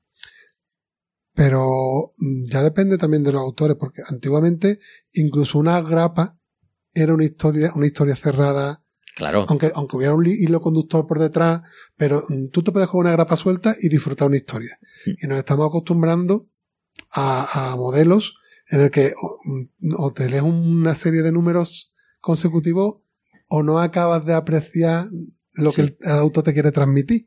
claro, esto es el número uno, pero es claramente un número uno que tendría que ir con el número dos. Ya, ¿vale? Es decir, por ejemplo, el mismo Oblivion Song, ¿no? Tú dices, mm, he encontrado respuestas a las preguntas, quiero más. Me gusta el mundo que han desarrollado y tal. Aquí no tienes respuestas. Aquí lo que tienes son más preguntas. Sí, que, que esas nuevas preguntas que se han formulado se han producido con giros de guion que a mí me han encantado, Hmm. que a mí eso de las cosas que más me ha gustado es de decir, pero bueno, esto no me lo esperaba, pero además que en cadena te hacen pa, pa, pa, pa, y te meten ahí tres mm, sorpresas que tú, wow. Pero sí, es verdad, mm, yo no tengo una, ahora, ahora mismo una historia cerrada que poder valorar, pero también creo que tenemos ya experiencia para que mm, si no me hubiera gustado, digo, aquí se quedó y no me esperen en el 2. Mm. No, yo sí lo he disfrutado, sí me gusta y lo que tengo es ganas de coger el segundo volumen, que eso supongo que es lo que buscan y lo consiguen, ¿no? Desde el punto de vista editorial, bien hecho tiene que estar, ¿no? Pero, pero eso, yo, yo creo que es un formato que no. que a mí me han dado una hora incompleta. Es, es como una grapa. Para mí es como si me hubieran dado la grapa 1, ¿no? Una grapa grande, Una grapa gorda. una grapa de seis. Es, es un formato que a mi mujer no le gusta. Porque a mi mujer lo que no le gusta es que yo empiece series nuevas. Porque eso ya es un enganche de dinero. Ella dice, te quiero comprar este que, este que tú lo compras que empieza y termina, un tomito integral, es el mejor. Porque Eso. cuando tienes muchas historias abiertas, ya tienes que estar, que viene el siguiente número, que viene el siguiente número, y eso. Claro. Que tu mujer de novela gráfica. No queremos decir esa palabra, ¿eh? Pero. Entonces, este es el típico formato que, que es el enganche. Que claro. Claro. Entonces, ese es el, el contra. Es decir, que si tuviéramos el número 2, no sabemos si seguiríamos con más preguntas y pidiendo el número 3, o encontraríamos respuesta. Podríamos anticiparnos leyendo las versiones americanas y tal y cual. teni- está teniendo muy buena valoración por parte de todos los, los lectores. Hemos nombrado que tiene nominaciones a premios. Pero ahora lo que es que en una serie el peligro es que ahora el número 2 te pega un batacazo. Claro. O el 3. Y entonces ahora qué pasa. ¿Y cuánto dura esto? Voy a encontrar respuesta. Va a ser un Walking Dead que no acaba nunca, ¿sabes? Mie- muchos miedos. Claro. Es que hay gente ya que no se mete en esto. Claro. Hay gente que dice, yo hasta que no te sepa que esto termina y cómo termina no me meto. ¿Tú te metes en los coleccionables de kiosco? No, porque es eso claramente un sacadinero, pero te metes en estas cosas. Claro, Claro. no sabemos dónde va a llevar esto. Es- Eso es algo que pasa mucho también en el manga. El manga es muy difícil. Bueno, hay, hay muchas también y buenas, ¿no? Pero lo habitual no es encontrar historias autoconclusivas y que encima las series sean de decenas de tomos. O sea, metapodcasting. Va a ser muy difícil que podamos traer una- un manga a vuelo yo no sé porque es que ¿y dónde, dónde corta esto, sabes? Pero bueno, si hemos traído una como este, de hecho mira, esta termina aquí, pues también lo puedes hacer con un tomo manga. Pero bueno, que normalmente nos gusta traer algo más cerradito, ¿no? Pero Sí. bueno, Y esta vez, como los dos fuimos a ciegas, claro. Con esas recomendaciones de otra gente, esos premios tenía por, por delante, pues hemos hecho el ejercicio de, de leerlo y hay veces que tienen un funcionamiento y otras otro. Y en este caso, pues si cuando lo escuchas está el número 2, cómprate los dos. Sí, no, no desaprovechan la oportunidad. Pero bueno, total, al final, resumen. Yo, para mí positivo. Sí, Tú también. yo digamos que sí. Que en este caso, si fuera una asignatura anual, pasa el primer cuatrimestre, ¿no? Pero todavía tengo que ver el segundo. Vale. Bueno, pues esta digamos sería la, la zona sin spoiler. sí. Entonces, Ahora ya ponemos ese. Pondremos el disclaimer, ¿vale? Después de decir que lo que vamos a hacer en el próximo programa, ¿no? el próximo programa es un programa muy especial. Sí. Porque hay varias novedades. Sí. Varias novedades a la vez. Una primera, que es la temática, Sí. que será episodio número 14, en el que después de 13 grabaciones hablando de todo tipo de editoriales, de artistas y mucho de Marvel, No, no, yo no me esperaba que fuéramos a tardar tanto en hacer esto, pero se ha dado así. Claro, yo tampoco, yo creía que esto lo íbamos a ver antes. Pero hay un señor oscuro, ¿no? Hay un debe, que es tocar por fin DC Comics. Eso es, Y dentro de DC Comics, el agraciado hombre, ha sido nuestro el hombre murciélago. el Caballero Oscuro. Y vamos a por fin a traer una obra de DC, y en este caso de Batman. Y la obra elegida ha sido El Largo Halloween. ¿Cierto? Que ya estoy leyendo. Ajá. Que además son de unos autores que ya conocemos, Sí. que yo por lo menos les Eh, tengo cariño. Este es, Sale y Jeff Loeb, eso es, de la cuatrilogía del color el color de de- Marvel, que ya hablamos de Spider-Man azul y también hemos hablado de Daredevil amarillo, pues son de los mismos autores. Mm.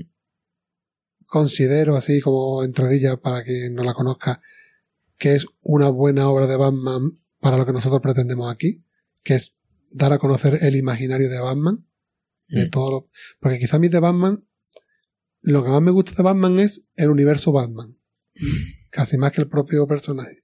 Y es una obra que te hace un recorrido por personaje, Sí. y si tú no has leído, tú habías leído algo de Batman antes No había leído nada, pero estoy muy al día de Gotham, la serie, de la serie. casi el final de la cuarta temporada, ¿no? Y este cómic te permite dar un repaso por bastantes áreas y aspectos del universo de Claro, Batman. Si no, te puede coger un poco de nuevas con algunos personajes, por lo menos con lo que llevo leído, ¿no? Bueno, ya eso lo comentamos. Pero eso ya lo comentaremos, pero sí que... Pero era un buen punto de entrada para el personaje. Y además con ese estilo que huele mucho a al Batman azul, ¿no? A Batman digo, a, Sp- a Spiderman azul. Son los autores.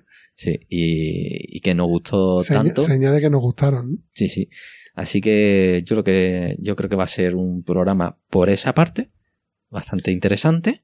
Y luego, mm, tú siempre habías dicho que no eras un gran experto en el mundo DC. Ahí eso pide el cuerpo hace un avío como un demonio, ¿no? Eh, y, y la parte introductoria, pues tendremos que hacerla como Dios manda. Y luego pues analizaremos la obra. Es decir, yo creo que va a ser un programa, ya lo estoy contando y me voy a tener que pedir la tarde entera, ¿no?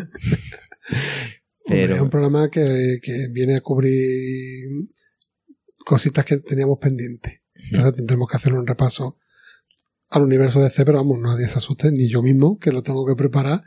Eh, más bien vamos a intentar buscar puntos de apoyo, digamos, en lo que hemos visto hasta ahora, lo mejor como dif- diferencias, características similares y diferentes de lo que hemos visto en estos capítulos que llevamos.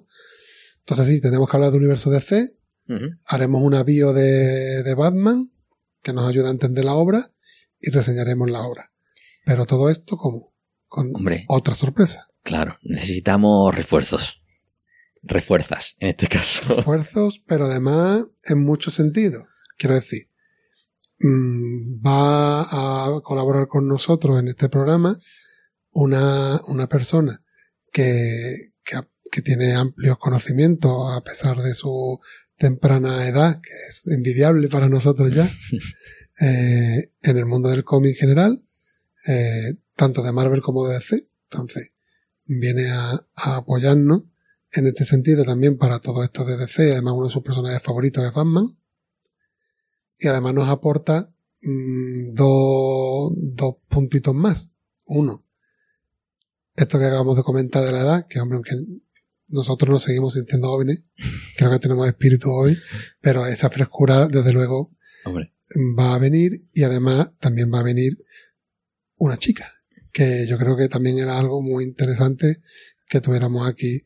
Como ella misma dice en sus podcasts, que, que todos los oyentes eh, se sientan representados en este, en este programa, ¿no? sí, que es un universo que, que todavía está, es como la informática. ¿no? Es muy difícil encontrar a una chica que le gusten los cómics. Creo que afortunadamente cada vez más. Sí, pero desde mis tiempos eso era algo complicado. Eh, encontrar que le gusten los cómics, que le, que le llame la- el mundo del podcast, eso es que es el tercer ingrediente, que es el podcaster. ingrediente, y encima es que la tenemos aquí muy cerquita. Así que con todo eso, ¿quién vendrá?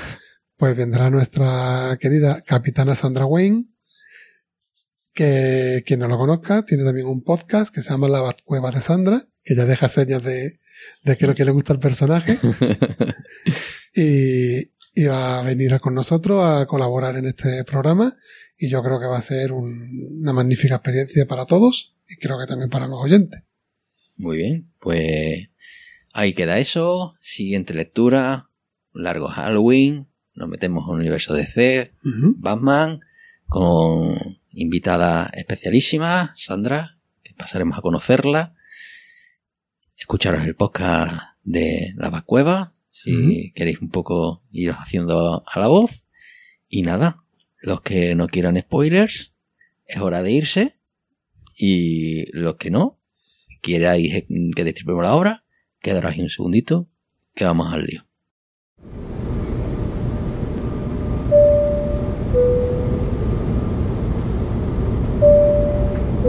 Estimados pasajeros, vamos a atravesar una zona de turbulencias repleta de spoilers. Por favor, apaguen sus dispositivos electrónicos si no desean escucharlos. Bueno, zona con spoilers a dolor, en el que vamos a, a destripar esta, esta obra, ¿no? Vamos a hacerlo en el formato que creemos que al final nos está funcionando mejor, que creo que al final agrada a todo el mundo, de una u otra manera, que es mm, ir comentando, mm, digamos, lo más destacado del argumento por capítulos y añadiendo nuestros comentarios de opinión que no hemos podido decir en la zona, en la zona sin spoiler. Pero para que quien no se lo haya leído y, y quiera aprovechar para enterarse de la obra, pues que le sirva también de hilo conductor y al final se entere de lo que ha pasado, ¿no? Que no sea todo solo opinión, también Sí. haya argumento. Eso, un, un audio cómic. Eso. Por tanto, como son seis capítulos, pues empezamos con el capítulo 1. Eso es. Y, y empieza fuerte y te pone patas arriba, literalmente. Sí. Porque empezamos dándole la vuelta al libro. Yo lo estoy viendo ahora bien, porque como estoy enfrente tuya, claro. Aparece, además es, es muy impactante, ¿no? Aparece un, un hombre con una mascarilla, fondo absolutamente rojo, esas líneas verticales que hemos dicho con ese dibujo complejo, mm, en un vertedero, ¿no? Y, y bueno, ya apunta, apunta maneras, ¿no? Es, un, es algo impactante, ¿no? Ya hemos hablado de todo ese del impacto visual y tal, de todas las Sí. de eso ya lo hemos hablado, ¿no? Y bueno, por ir introduciendo, pues yo creo que en general el capítulo 1 es un capítulo de presentación de personajes, como no puede ser de otra manera. Eso es. Y este personaje que tú comentas es Norton y le vemos que está recogiendo astillas y clavos Sí, y metiéndolos en, en una... en tarritos sí. con etiquetas.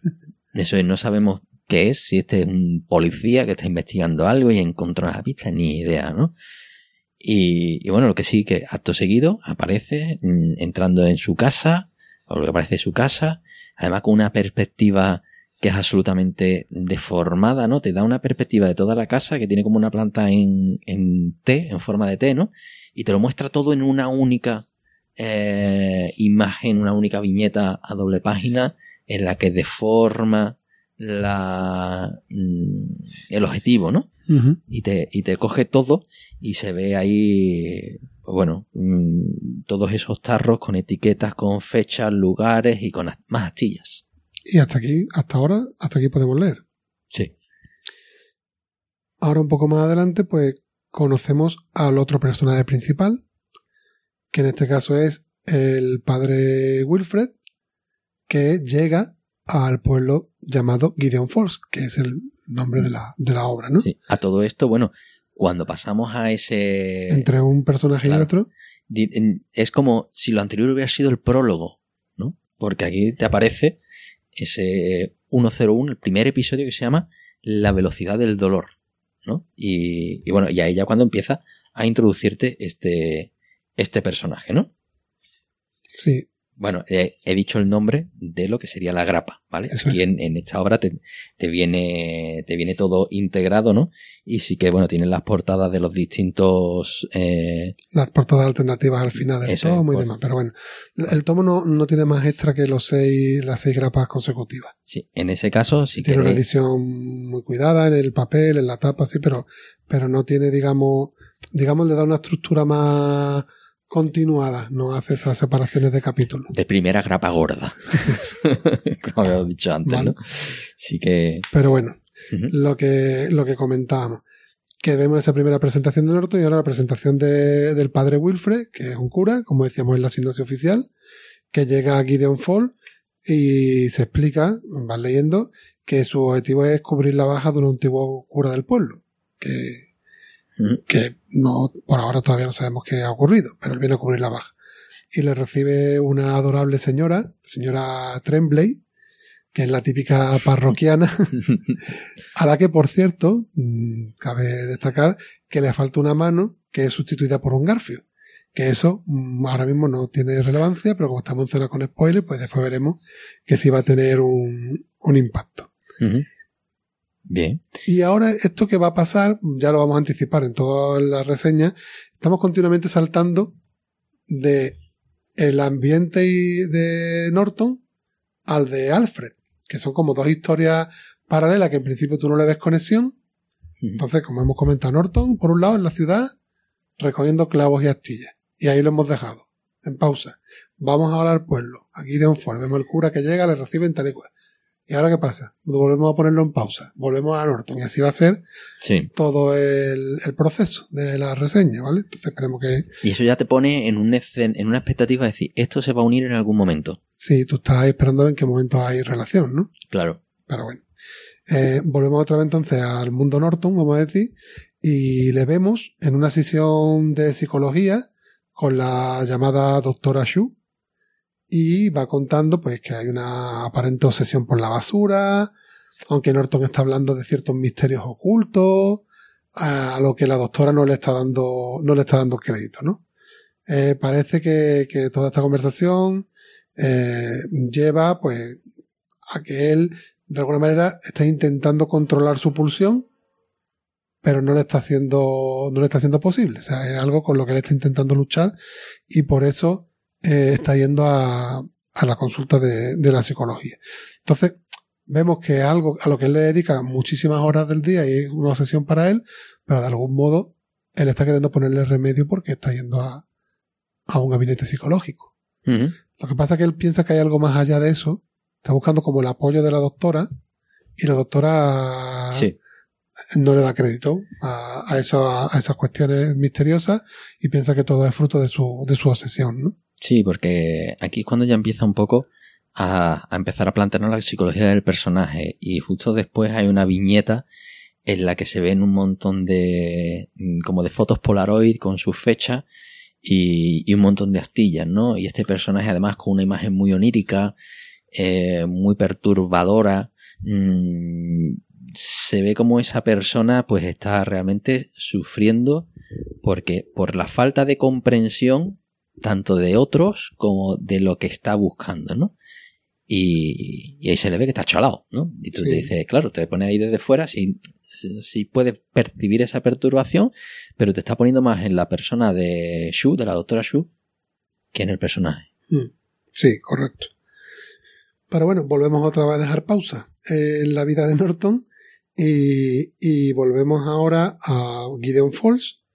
Ya está instalado el padre Wilfred en su casa y durante la primera noche en el pueblo se despierta con la visita de, vamos a decir entre comillas, un espíritu o persona, no sabemos, pero es el padre Tom, ese padre al que él venía a sustituir, Mm. que estaba dado por fallecido, o por lo menos oficialmente está fallecido, y se le presenta allí en la, en la habitación, y claro, pues Wilfred pues sale como Dios le trajo al mundo, que estaba él muy fresquito durmiendo, a, perseguirlo, y, esto le hace toparse en la carrera con el granero negro, que da nombre a, a la obra. Un edificio allí en mitad del campo, ya digo, es un ambiente rural, como, como es típico en Lemire, muchas de sus obras. Y entonces vemos un paralelismo en la obra, por un lado, como el, el cura Wilfred está siguiendo al padre Tom y se encuentra con el granero, y por otro lado, nos va mostrando en paralelo eh, dibujos de Norton en su habitación que representan el mismo edificio con el que se ha encontrado el padre, el padre Wilfred. O sea Sí. que ahí ya empezamos a ver esa relación, no en el espacio, no sabemos ni siquiera en el tiempo, pero que sí que hay un edificio que, que da nombre a la obra que está presente ahora mismo físicamente delante de Padre Wilfred y en los dibujos de, Sí, que, de Norton. que además los dibujos, para quien no tenga el papel por delante, ¿no? Se van planteando en cada página, pues horizontalmente una división de cuatro viñetas y tienes la primera y la tercera con la del padre y, con, y, y la segunda y la cuarta con Norton, ¿no? Pero Norton está boca abajo, boca arriba, ¿no? Entonces es como si el suelo y- de, de ambos estuviera pegado. Entonces es una especie de, te está transmitiendo como un above and below, ¿no? Como si fueran dos planos, un poco que en, eh, ahora que estamos en, en la época de la tercera temporada de Stranger Things, ¿no? Que está de moda, ¿no? Sí, sí. Ese, ese mundo invertido, ¿no? Una buena referencia, yo no había caído en eso. Claro, y, y al final es como si acabaran conectando los dos, ¿no? Y te establece ese paralelismo, pero que ese paralelismo no sabes tú. No, por ahora No, solo. porque además son espacios diferentes. Yo te digo, ahí no saben ni si es ni si es el mismo momento, en el tiempo. No. Saben nada. Claro, y aquí ya aparece el, el elemento principal de todo esto, ¿no? Que es la granja oscura. ¿no? Ese gran- granero negro. granero, ¿vale? Que coinciden los dibujos de Norton con lo que se ha encontrado el padre. Y el número termina eh, encontrándose el padre Wilfred junto al granero, el cadáver de esta amable señora eh, Tremblay con su propio garfio clavado en el pecho. Que ahí como, como cliffhanger no, no está nada mal. No, no, no, la verdad que, que Así sí, que que, te deja ahí un poco vibrando, ¿no? Y, y lo que sí se pasa ya, pues mm, aquí las transiciones, el libro es bastante parco, ¿no? Te sí, dice bueno, te pone una página en negro que te dice dos. Dos. Bueno, en negro.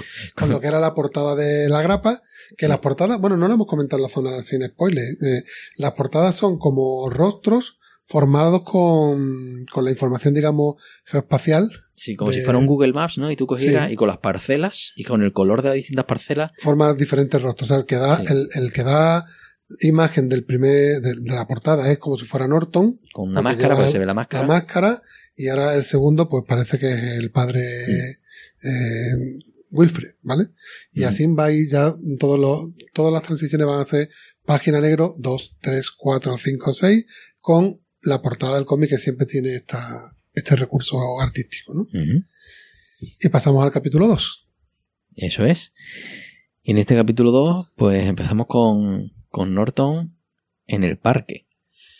Sí, en el parque, pero en realidad en una sesión psicológica, porque mm, la doctora Shu, pues, hasta que nosotros, por ahora que sepamos, no es su amiga, sino que es su terapeuta, y él simplemente en vez de estar en el despacho médico, está en el parque, y básicamente pues seguimos en la terapia, y lo que pasa es que la doctora quiere como profundizar más en los pensamientos de Norton.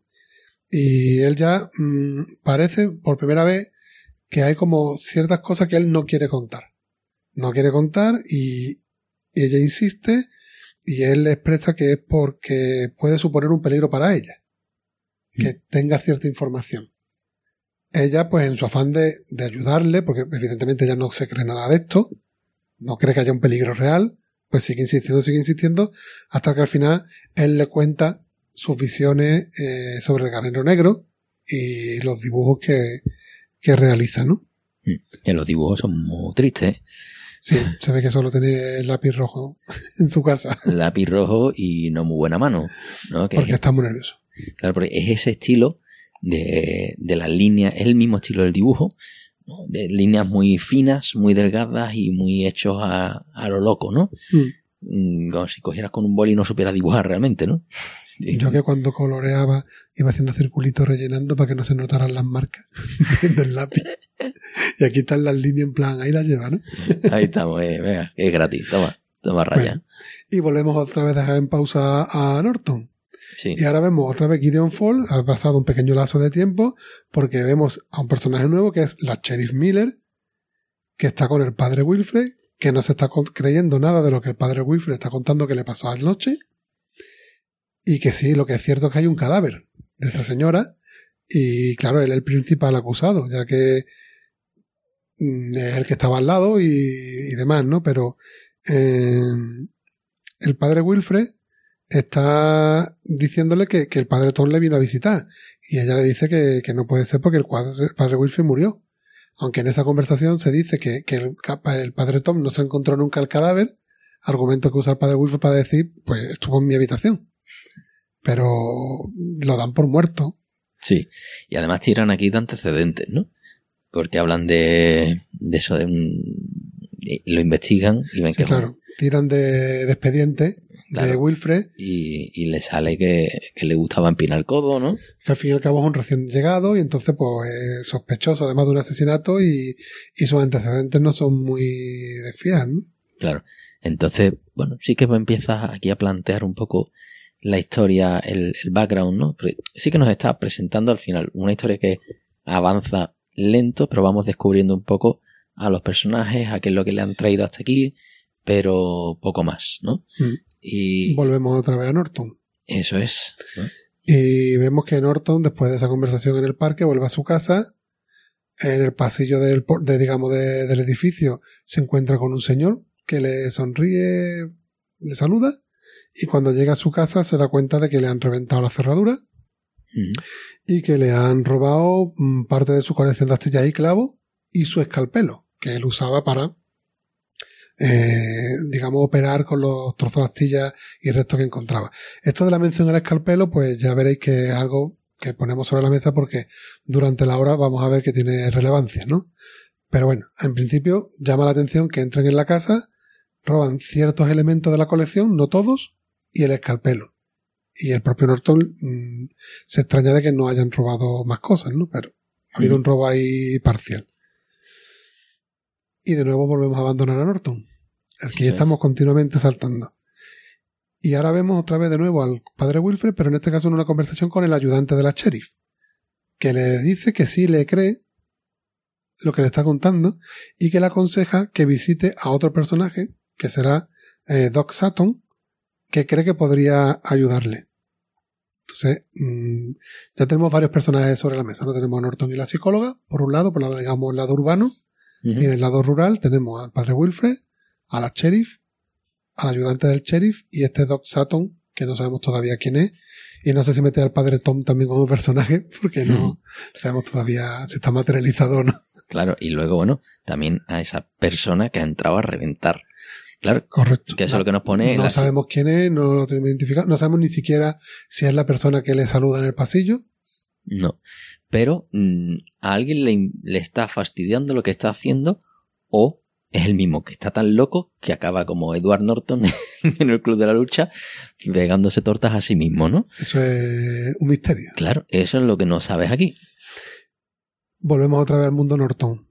Norton vuelve a buscar a la doctora en busca de apoyo para explicarle lo que ha pasado, pero ella sigue sin creerle y de hecho ya da un paso más y dice que es que lo va a ingresar, que Mm. ya esto se está yendo de madre y él pues enfadado por no tener el apoyo de, de parece la única persona con el que él se comunica y, y demás, pues abandona, abandona la consulta.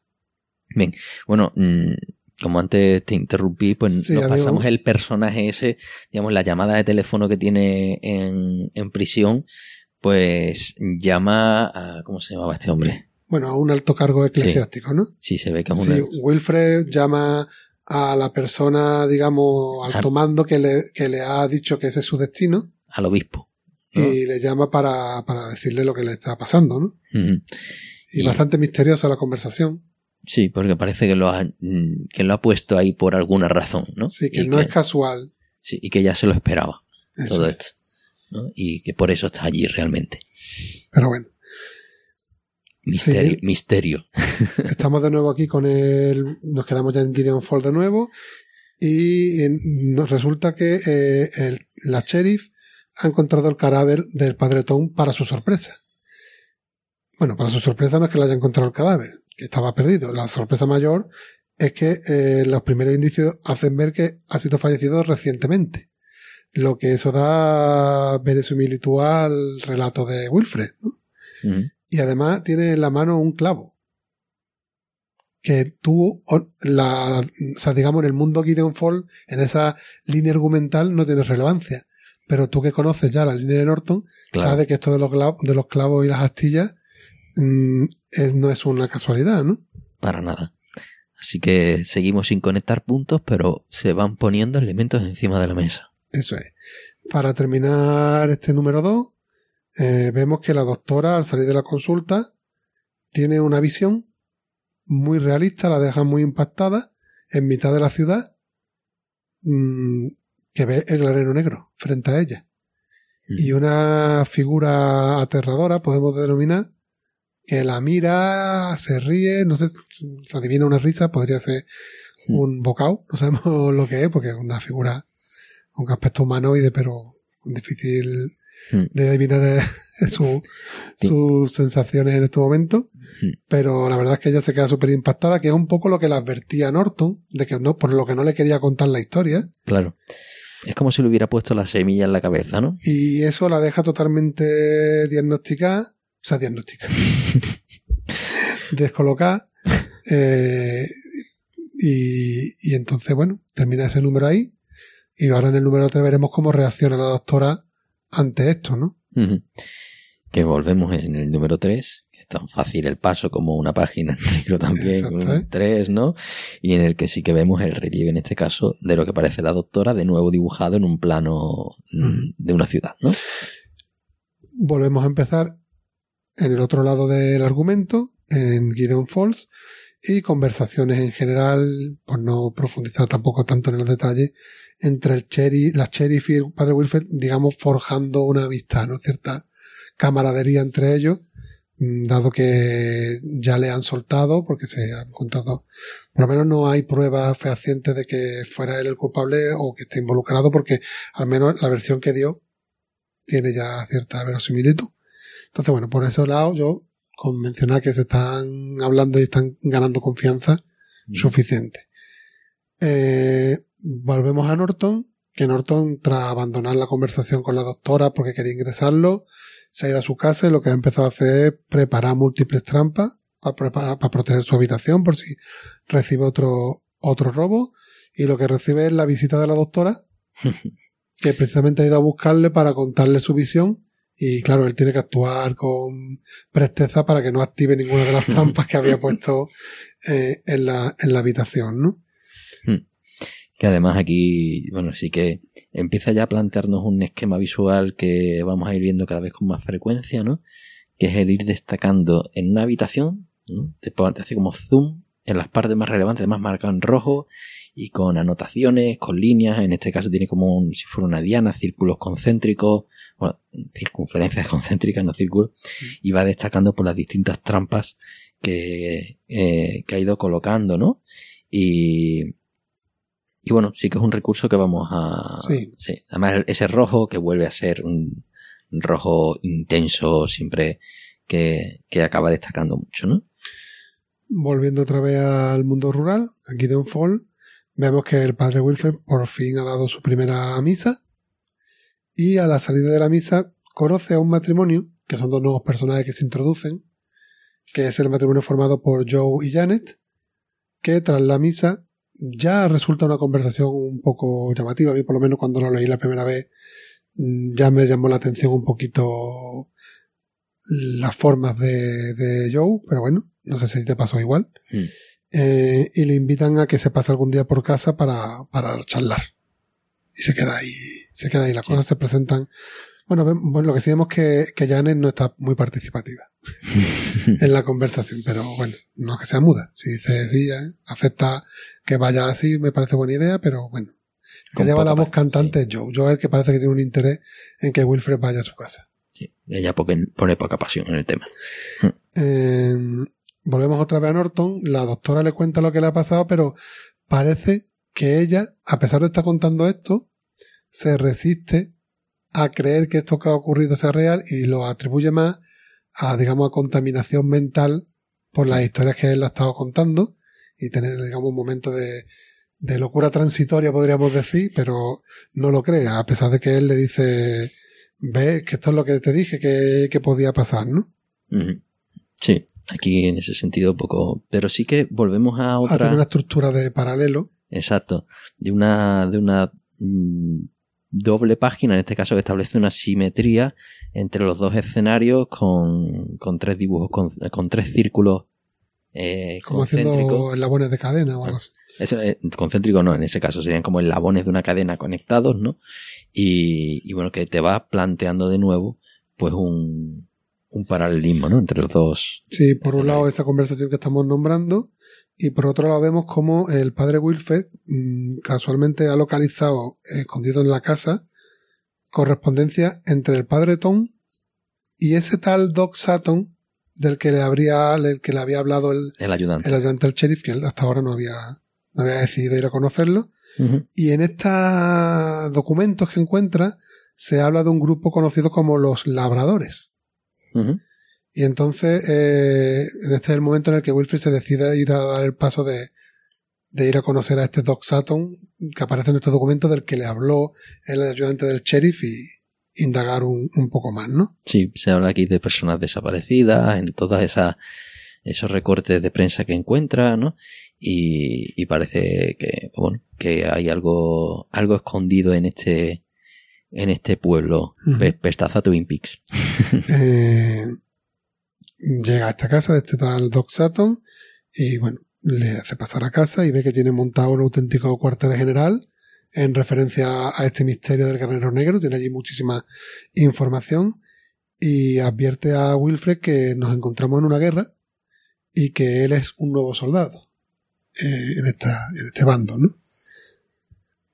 Y aparece un escalpelo que por eso destacábamos antes, de Doc, que en este caso no llamaría la atención al lector porque es un doc, doctor, pero como Norton también tenía uno, pues es otra de estas piezas que parece que, que van a tener algo de importancia y que estén relacionadas entre sí, porque si no, Mm. no se le daría tanta, tanta relevancia. Claro que no. Pero Sí, bueno. Y así termina este, este episodio. Digamos, el cliffhanger del episodio es aquí hay algo muy gordo y hay una guerra y va a estar con nosotros. No es tan impactante como los anteriores. No. Y con esto hemos llegado a la mitad de la obra. Estamos ya al final de la obra del capítulo 3 y pasamos al, al capítulo 4. Al 4. Eso es.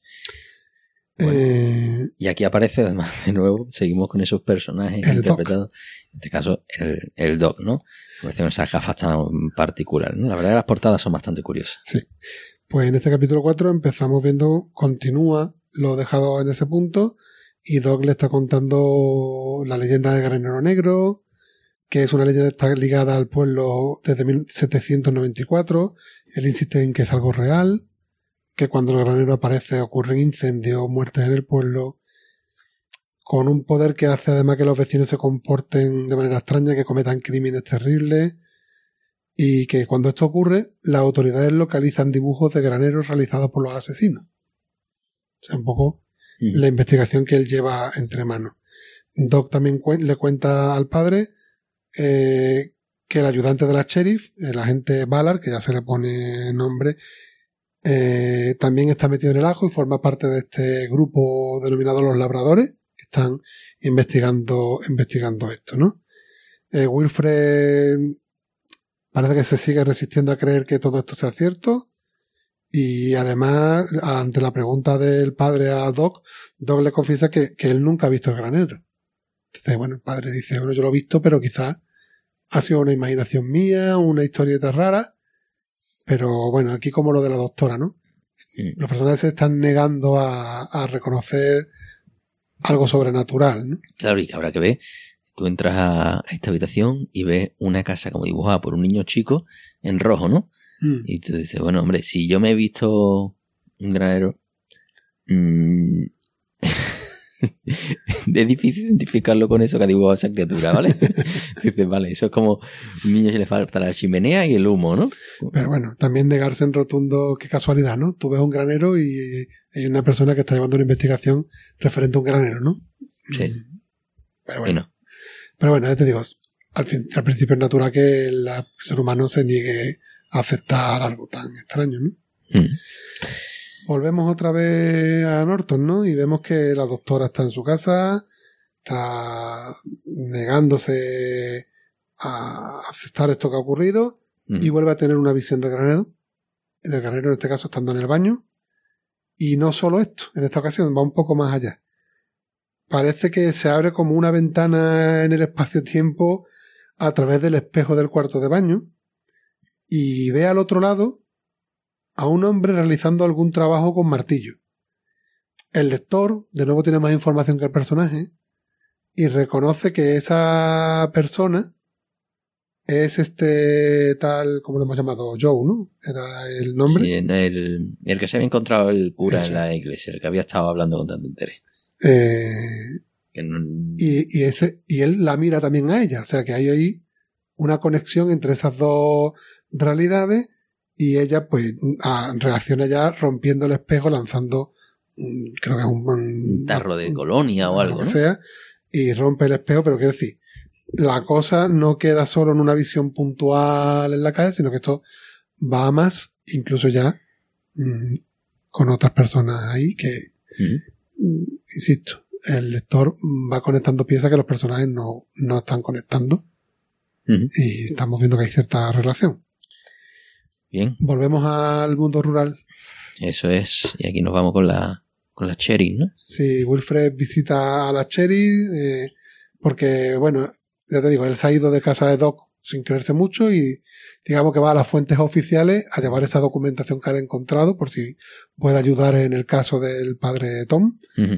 Y, y bueno, en esa conversación pues se comenta, ella es conocedora de estas leyendas, pero es totalmente escéptica, no, no se cree nada. Y durante esa conversación recibe una llamada de emergencia de su compañero, este agente Ballard. Pero como ella estaba, digamos, de, de permiso, estaba en su casa tranquila, pues estaba tomándose unas copitas. Y entonces, mm, ya que estaba allí Wilfred, mm, no sé si esto es muy lógico, digamos, para un agente de la seguridad, pues le pide que si no le importa conducir él, a acudir a esa llamada de emergencia porque ella ya que ha bebido, pues eso, eso que se quita de riesgo y que le lleve el cura. Pero bueno, Hombre. Hombre, pa- por lo menos dan imagen. No sí, es como cuando la Guardia Civil adelanta. pero ante una, ante una llamada de emergencia, meter a un civil no se sabe qué, pues tampoco me parece muy... Esto es un pueblo, hombre. Que los pueblos hacen las cosas de otra forma. Y ahí les dejamos, ¿no? Y por otro lado, mm, pues Norton y la doctora se vuelven a encontrar. De hecho, es la doctora la que le busca. Mm, Y en este caso ya parece que sí está afrontando la realidad de lo que le está, de lo que le está ocurriendo, ¿no? Ya hay una catarsis ahí entre ambos de, oye, esto ya es algo más, ¿no? Ya te creo todo lo que me has estado contando. Sí, se une al club de los chalaos. Bien. Y volvemos otra vez eh, a Wilfred y la sheriff, que, que precisamente al acudir a la llamada, donde, donde llegan es a esa casa de Joe y Janet, a los que había sido invitado claro. el cura. Y parece que han ocurrido unos disparos. Parece que han ocurrido unos disparos. Se encuentran a Janet en el porche. Está en muy extraña actitud. O sea, Janet, desde que la conocimos no le vemos que ande Mm. muy bien. Por lo menos a mí esa es la sensación que me da. Y, y les dice que Joe eh, le pidió a ella que esperara fuera. Todo como muy extraño, ¿no? Y al entrar se encuentran a este Joe empuñando un martillo, cosa que ya habíamos visto nosotros en la visión que tuvo Mm. la doctora, y a la gente Valar muerto colgando de los pies del techo en una escena pues bastante dantesca, ¿no? Sangrienta. Me imagino que se intuye que lo ha matado a, a golpes, ¿no? Sí. Colgado del techo. A ahí pesar de que hubo unos disparos parece, pero no fueron de defensa de la gente Valar, pero la muerte parece que ha sido a base de, de martillazo. Pues sí. Y además, encontrando clavos, martillo, no sabemos si eso está conectado. Y, y ahí está este hombre colgado en el techo. Y con eso, pues bueno, un final de. De capítulo 4, Sí. Bastante, digamos, fuerte, entre comillas, ¿no? sí. Llegamos al, al capítulo 5, parece que la- el rostro de esta portada es la sheriff, ¿no? Sí. Y seguimos en la, en la escena que habíamos dejado. Hay una refriega. eh, en esa refriega Joe apuñala la mano de, Wil- de Wilfred con un escalpelo. Curiosamente, de nuevo aparece aquí un escalpelo, que no sabíamos a qué viene esto aquí. Pero ya es la tercera vez que aparece la obra. Y le apuñala la mano. Y sale huyendo de la casa. Eh, le persiguen y en esa persecución se encuentra a esta desgraciada de Janet, que no la entendemos muy bien, desangrándose en mitad del camino, y le dice a la sheriff una frase que remarcable, te vi dentro, estabas allí. Nos quedamos con eso, porque estábamos en medio de una persecución, ellos continúan y llegan a una zona de pastos en la que hay una marca en el suelo, rectangular podríamos decir, como si hubiera estado un edificio en ese sitio y que ahora no esté. Eso es como los círculos estos del maíz, pero versión eh, rectangular, ¿no? Eso. Hmm. Pero ellos estaban persiguiendo a Joe y ya no lo ven, y lo que ven es un hueco de haber estado en un edificio allí que ya no está. Mm. Bueno, Ahí queda. ahí queda. Nos vamos otra vez a Norton. Norton y la doctora, pues, en esa catarsis siguen hablando, Mm. se entran más en detalle de la orfandad de Norton, de sus visiones desde pequeño, que está haciendo dibujos desde que tenía 4 o 5 años, Mm. de que ha tenido intentos de suicidio, Sí. y deciden emprender una búsqueda en conjunto y se produce un momento aquí que yo, la verdad, no entendí muy bien, no creo que fuera necesario que era un beso entre ellos, que es como que un interés romántico aquí que, No pega. que yo creo que se podía haber prescindido de él. Hmm. Yo creo que ya eso está un poco pasado. No hace falta meter este tipo de relaciones entre hombres y mujeres para desarrollar una historia. Pero bueno, No, y aquí lo que sí vemos es de nuevo composiciones de las viñetas mm, complejas. eh, digamos aquí un fondo en el que tiene dibujos infantiles de mientras ro- que, mientras rojo que él está negro. contando las cosas que hacía de pequeño, Sí, pues adorna la página con sus dibujos. ¿no? al final un dibujo de del granero este mm, con un montón de cruces dibujadas en el suelo. La verdad es que las, las cruces es un elemento visual recurrente. Aparece cuando habla el obispo, por supuesto, pero también encontramos que algunas viñetas tienen forman una cruz. Mm. ¿no? Hay una cuando está hablando con el doc también tiene una, un dibujo central con forma de, de cruz y luego todo alrededor puesto en forma de reloj. Eh, sí que encontramos viñetas que tienen esa forma de cruz, ¿no? Y aquí nos encontramos pues cruces en el suelo y, Y el, gente perso- el colgada. personaje de los principales es un cura. Es un cura, ¿no? Decía aquí, aquí alguien va a acabar mal, ¿no? Bueno, en este caso que, que este chico ha sufrido mucho, ¿no? Mm. Y bueno, volvemos otra vez al mundo rural y vemos que Wilfred y la Cherry van a ver a este Doc y descubrimos varias cosas. Esto es lo que yo comentaba en la zona sin spoiler que me dejó como muy loco porque aquí se, se producen de, de repente varios descubrimientos, ¿no? Varios descubrimientos. Nos enteramos por un lado que Clara, que es el nombre de la sheriff, perdió a su hermano cuando tenía ocho años en un campo de trigo aplastado, como ellos han encontrado ahora, también desaparece su hermano de repente. Y descubrimos que este Doc es el padre de la sheriff y por tanto de, de su hermano. Eh, Doc además le confiesa a su hija que encontró un dibujo del granero negro en el cuarto del hijo tras la desaparición. Y además que la, la noche antes de que ocurriera esto, este, su hijo le confesó que había tenido pesadillas sobre un granero. Pero él no le había dado mucha importancia y, ahora está cargando con un gran peso por todo esto que ha ocurrido.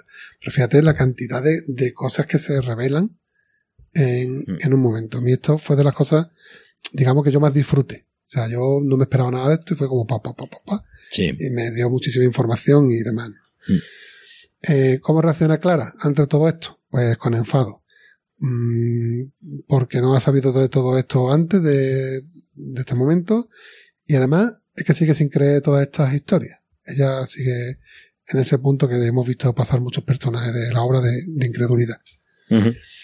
Volvemos otra vez al mundo Norton y vemos que la doctora le ha propuesto hacer una sesión de hipnosis a Norton para viajar a su pasado y, y descubrir algo más, ¿no? Y bueno, aquí hay una serie de, de viñetas oníricas. Sí. Es una regresión que además mezcla imágenes reales con imágenes absolutamente ficticias, ¿no? En mundos imposibles, él en caída libre, eh, una imagen de sí mismo en simetría, con, todo- mm, con una simetría que de repente deja de tener sentido y no sé, bueno, es, son imágenes difíciles de describir, ¿no? Yo lo resumiría, porque esto es algo que sin verlo se- no se puede disfrutar.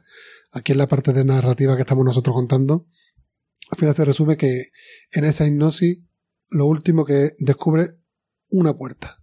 Una puerta parece la puerta hacia el granero negro. Pero Mm, ahí nos quedamos. Claro. Nosotros nos decimos granero negro porque estamos condicionados por esa imagen y demás. Y parece que lo único que ahí nos encaja y que poco a poco pues vamos intentando encajar piezas. Pero lo que sí eh, es todas estas imágenes son de una absoluta genialidad. Hmm. Es decir, en el sentido de que fíjate que ya aquí Es lo que te decía yo antes de las composiciones tan originales, pero que a mí no me generan mal cuerpo. no, no, Que- no. Que me quedo alucinado mirándola Porque además aquí dejan, elimina esa raya vertical. Si te fijas ya tenemos otro tipo de líneas, otro tipo de trazos. Muy diferentes, zonas más planas, pero luego lo que son las líneas esas verticales se sustituyen por otras líneas con distintas angulaciones más irregulares, ¿no? Y, y bueno, eso es un poco el, cambio estético que se, que se produce, ¿no? Zonas planas con otras zonas con, con otro arte, ¿no? Volvemos otra vez al mundo rural y estamos, habíamos dejado a los, a los personajes en la casa de Doc y la, y se escuchan unos disparos. Ya la sheriff se había ido. Está Wilfred con Doc, se escuchan unos disparos y al acudir a la- a- al auxilio, tanto Wilfred como Doc, se encuentran de nuevo el granero, imponente ante ellos, y a Joe, este Joe, al que persiguieron antes, aparentemente entrando con la sheriff Clara en, en brazos como desfallecida, ¿no? Eh, Wilfred es más veloz y se adentra dentro del granero. Y ahí termina con ese cliffhanger el, el capítulo 5. Bien. Aquí ya vamos viendo como sí que hay un avance, evidentemente, pero es que no sabemos, no tenemos ni papa de nada. Y, le- y ne- nos adentramos en el número 6 en búsqueda de respuestas. Y nos encontramos de nuevo un salto a la otra línea argumental. En este caso está Norto y la doctora, mm, que en esa búsqueda han encontrado una parcela allí en la ciudad, mm, que, que tiene en su interior como un, un rectángulo en el suelo formado con madero. Y Norton identifica eso como la puerta que él había visto en su, su regresión, en la hipnosis, ¿no? Sí. Que al parecer el lugar donde él apareció de, de pequeño, ¿no? O algo.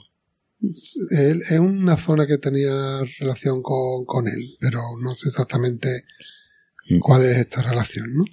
Sí.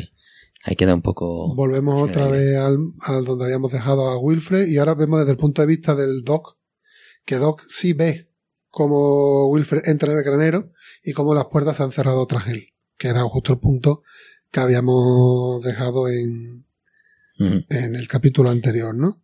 Y ahora, pues igual que hemos visto en la parte de la hipnosis, se sucede una serie de escenas que son difíciles de narrar yo creo en un micrófono, si tú quieres intentarlo, Pablo, pero de nuevo volvemos a este concepto de onírico y demás. En este caso era ante una hipnosis, en este caso es el interior del granero. Sí. Que se ve ahí como hay una rotura de lo que es el continuo espacio-tiempo. Sí. y sí que empiezan pues mm, a, a perderse esa, esa gravedad, ¿no? Esa tercera dimensión, eh, muchas microviñetas dividiendo el espacio y viéndote como una progresión, eh, como cuando tú estás en una discoteca y encienden y apagan el flash, ¿no? Sí. Y vas, y vas viendo eso a, y, a y pequeños pasos, son ¿no? cosas que no tienen mucho sentido. Se ve como una especie de máquina. Sí, la, la bola esta de Faraday era, ¿no? Sí, el O estilo de, de Tesla, ¿no? Rollo la, de... la que ponen cuando vemos la escena de Frankenstein, ¿no? Para darle la vida, ¿no? O sea, bola con rayo. Pero no te sabemos a qué viene. Vemos la figura de una, de una chica con el cuello cortado. Bueno, yo, la verdad, si tú quieres comentar algo, yo saltaría hasta el punto en el que sí me parece relevante por si tiene algún peso en la, en el guion más adelante, que vemos como una especie de flashback. Sí, o no sé si es flashback o lo estáis viendo en ese momento, porque no se sabe, que está Wilfred con una mujer, podemos interpretar que es una relación amorosa del padre Wilfred. Y, y además, mm, no sé cómo, cómo decirte, mm, parece como que, que, que tiene un- una herida en, el- en la barriga, que no sé si representa simplemente una muerte o representa un aborto, mm, no sé cómo denominarlo. sí, pero además empieza a, a sangrar por la boca y se transforma esa persona en otra. Sí, y bueno, lo que sí, lo único que me queda claro es que parece que es como un peso con el que carga el padre en su Sí. moral, que es que tiene como una traición a sus votos, pero no sabemos quién es esa persona, ni qué ha pasado Sí. con ella, ni nada. Aquí lo, lo que sí sabes es que está proyectando algo de su pasado con algo del, con personajes del presente y, y esa sensación de los sueños, ¿no? En las que Sí, confundes historias pasadas con otras, otras escenas que no tienen ni pie ni cabeza y cuando tú te despiertas dices, ¿y esto cómo se me ha las ocurrido? cosas no?". que pasaban en la sala roja de Twin Peaks, Exacto. que eran una rayaera, pues esto. Eso es lo que estamos Claro, viendo. el mundo de los sueños de Lovecraft, no, de todo esto, viene a, a ser esto, Vale. ¿no? Y después de todo esto, pues vemos al final toda esa mezcla de escenas, llegamos a una en la que vemos la sheriff Clara recibiendo un balazo de Joe. Todo esto no es tan simple como yo estoy mostrando porque la composición de imagen es bastante original y, y llamativa. Pero bueno, para resumir la parte argumental, Clara recibe un balazo de Joe y Wilfred intenta lanzarse sobre Joe. Eh, y, ya- y ya remata la locura, digamos, eh, tras esto, con Wilfred teniendo visiones sobre el propio Jesucristo, hablando con él. Y, y esta figura de Jesucristo, no sabemos si es una imaginación de él o es real o, o qué es esto, le, le acaba, le, le comenta el propio Jesucristo mm, que, que tiene como una decisión que tomar. Le dice que le ofrece conocer todas las respuestas o salvar la vida Clara. Y lo representa con la máquina que vimos antes y un peluche, que parece que era de, de la sheriff, ¿no? De cuando niña. Eh, Wilfred a esto elige salvar a Clara y aparece la figura de Joe, que aquí me hizo recordar como si fuera representación del demonio o algo así, porque acabamos de ver a Jesucristo. Esto ya son todas lucubraciones mías. Y Joe le, le dice que, que le recrimina esa decisión y porque que no haya obtenido lo que está todo el mundo buscando, que son las respuestas de lo del granero. Se produce una nueva refriega entre Joe y Wilfred, Wilfred le quita la pistola a Joe y acaba disparándole a este, a Joe, ¿no? El granero desaparece y, y por fin Wilfred sale con Clara en brazos y se la entrega herida a, su padre. Tenemos una pequeña elipsis temporal y ya vemos a Clara recuperándose, eh, digamos, en un hospital. Eh, en el, eh, el padre, el cura, que sí es consciente de toda la locura que él ha vivido, habla con ella intentando buscar mm, esa sincroni- sincronización de tú sabes también por qué hemos pasado juntos, ¿no? Y ella no, ella no tiene los recuerdos claros. Ella sí tiene claro, digamos, lo que es la parte más terrenal. Lo- la- el inicio y el fin de la... Lo que sí deja ella caer, que le ha parecido ver a su hermano. Pero Claro. como si fuera más una experiencia cercana a la muerte. Pero sí que ella se anima, después de lo que le ha contado su padre, de la desaparición y demás, a que ella ahora quiere emprender una búsqueda de su hermano. Cree que puede estar vivo.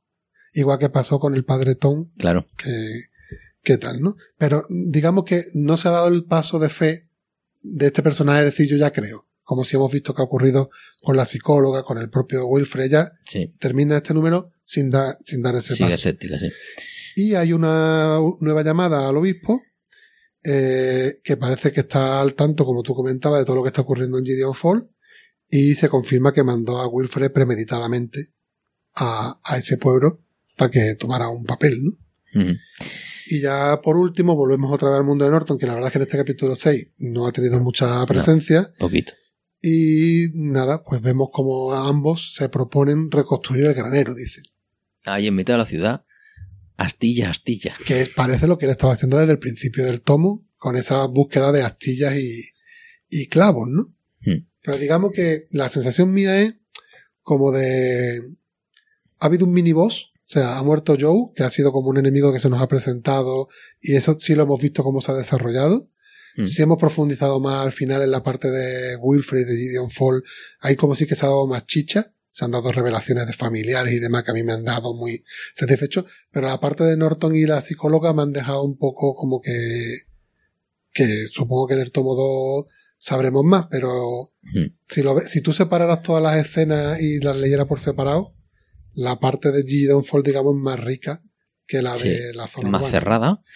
Aquí, bueno, mm, Norton termina tirando la mascarilla y Mm. poniéndose manos a la obra con la ayuda de la de, de la doctora Shu, ¿no? Esta. Sí, Y, y bueno, y, y ahí queda esa parte de la historia. Al final, dos historias en paralelo que no acaban cruzándose. Que parece. hemos visto nosotros conexiones, pero como lector. Claro, Y el cruce más cercano que ha habido ha sido la visión de la doctora de Joe con el martillo. A través de esa visión que tuvo en el cuarto de baño. Pero sí, no ha habido más conexión. claro. Entonces, queda todo muy en el aire. Mm, y esto es un camino hacia adelante, que las líneas todavía siguen paralelas. Mm, y no sabemos dónde van a acabar. Sinceramente, mm, tiene ganas de, de ver dónde, dónde lleva esto. No es el final de la historia, sino el, el camino. Es decir, estamos todavía en el principio. Y- Historias de camino ya hemos vivido Perdido, hemos vivido Juego de Tronos, hemos vivido muchas que después algunos se decepcionan más o menos con los finales, pero te dicen, has disfrutado el camino, ¿no? Veremos a ver qué pasa con esta. Sí, todavía el camino está andándose. Y hay ganas de ver el segundo para ver, para tener un poco más de información sobre hacia dónde lleva. Yo creo que es un poco la mi conclusión. Es decir, ahora mismo es un eh, un sí escéptico, ¿no? Vamos a ver lo que viene. Hombre, a mí me ha gustado, pero quizá mm, tenía esto, digamos, una estela eh, que, eh, ya te digo, los reconocimientos para los premios, la opinión pública, o sea, un apoyo muy ciego, ¿no? Porque lo que estamos viendo es que sí, que nos ha gustado, pero como que nos falta, y hay un montón de personas que se han sumado al carro. Claro, lo que no sabemos si en esa valoración de la obra lo han hecho hasta el número 6 o un poquito más. Es lo que no sabemos a la hora de, de estos premios, si realmente nos vamos a ir encontrando con una, una historia que tiene sentido, que tiene chicha, que mm, te da más patadas en la cabeza todavía si cabe que este número. Y, y bueno, ahí estamos. Yo voy a. Me leeré el número 2 Claro. cuando lo saquen. Y, y nada, y ahí pues haremos una mm, un pequeño paréntesis en algún episodio o algo para, para dejar ese veredicto un poquito más cerrado. ¿no? Hombre, para. eso, si se nos van dando casos así de series abiertas, pues para los oyentes que, que están conociendo las obras a través de nuestros relatos y no lo están leyendo, pues no estaría de más que cuando tengamos nuevas novedades, no sé si hacer programas completos, pero por lo menos un bonus track, ¿no? bonus track y comentando algunas cosas, ¿no? Sí, sí. Pues bueno, con esto yo creo que ya no mm, hemos hecho un buen repaso. Llevamos aquí un rato dándole vueltas a la obra. Hoy nos llevamos también un, un premio. Un conocimiento sobre los premios de la industria. Y, y bueno, ya nos Que vamos. yo me he quedado dándole vuelta a lo de los premios vuelo 616, ¿eh? que no tienen que ser económicos, pueden ser de prestigio. Ahí estamos, que nos paguen a nosotros. No, Le decimos, premio vuelo 616 el mejor podcast galardonado. vuelo 616. Con la modestia. No, pero estaría chulo, ¿no? sí, sí, nos ponemos medalla nosotros mismos. No, pero un premio a los oyentes, Sí. a la mejor obra reseñada Al- este año. Al oyente del mes. Eso para un especial de Navidad tiene toda la Sí. pinta. ¿eh? Es verdad, no hemos hecho el especial aniversario. Bueno, Bueno, ya caerá con el de la red. lo Ya hemos, lo hemos celebrado en las redes. Sí, eso. Pues nada, pues ahí nos quedamos, hacemos este cliffhanger hasta el próximo, digamos, con la obra lo hemos hecho, nos quedamos ahí colgados. Y, y ahora pues ya nos vamos a, en mi caso, a continuar la lectura de, de un largo Halloween, ¿no? Ujú. De Batman, DC, todo para el próximo episodio. ¿Qué ganas? Y esperemos que os gusten estas cositas que os traemos, que se salen un poco de lo mainstream. Hmm. Aunque es verdad que esto tiene mucho apoyo, pero bueno, no es Marvel, no es DC tampoco. Y bueno, como un poquito más independiente podemos decir. Y aquí le estamos dando todos los palos. Y la semana que viene vamos a, a rematar con, con algo que teníamos ahí pendiente. Y nos vamos a gusto. Y nos tendremos que buscar otros debes. Así Sí. que si tenéis sugerencias, ideas que nos supongan una lectura de 200 tomos, Bueno, tú, tú tienes cierto manga que te regale. Sí, lo tengo ahí. El verano hace milagros con las cosas pendientes, así que esperemos que, que se termine ya de caer. bueno, pues nada, muchas gracias a todos por estar ahí. Pues nos vemos en el siguiente episodio. Chao. Chao.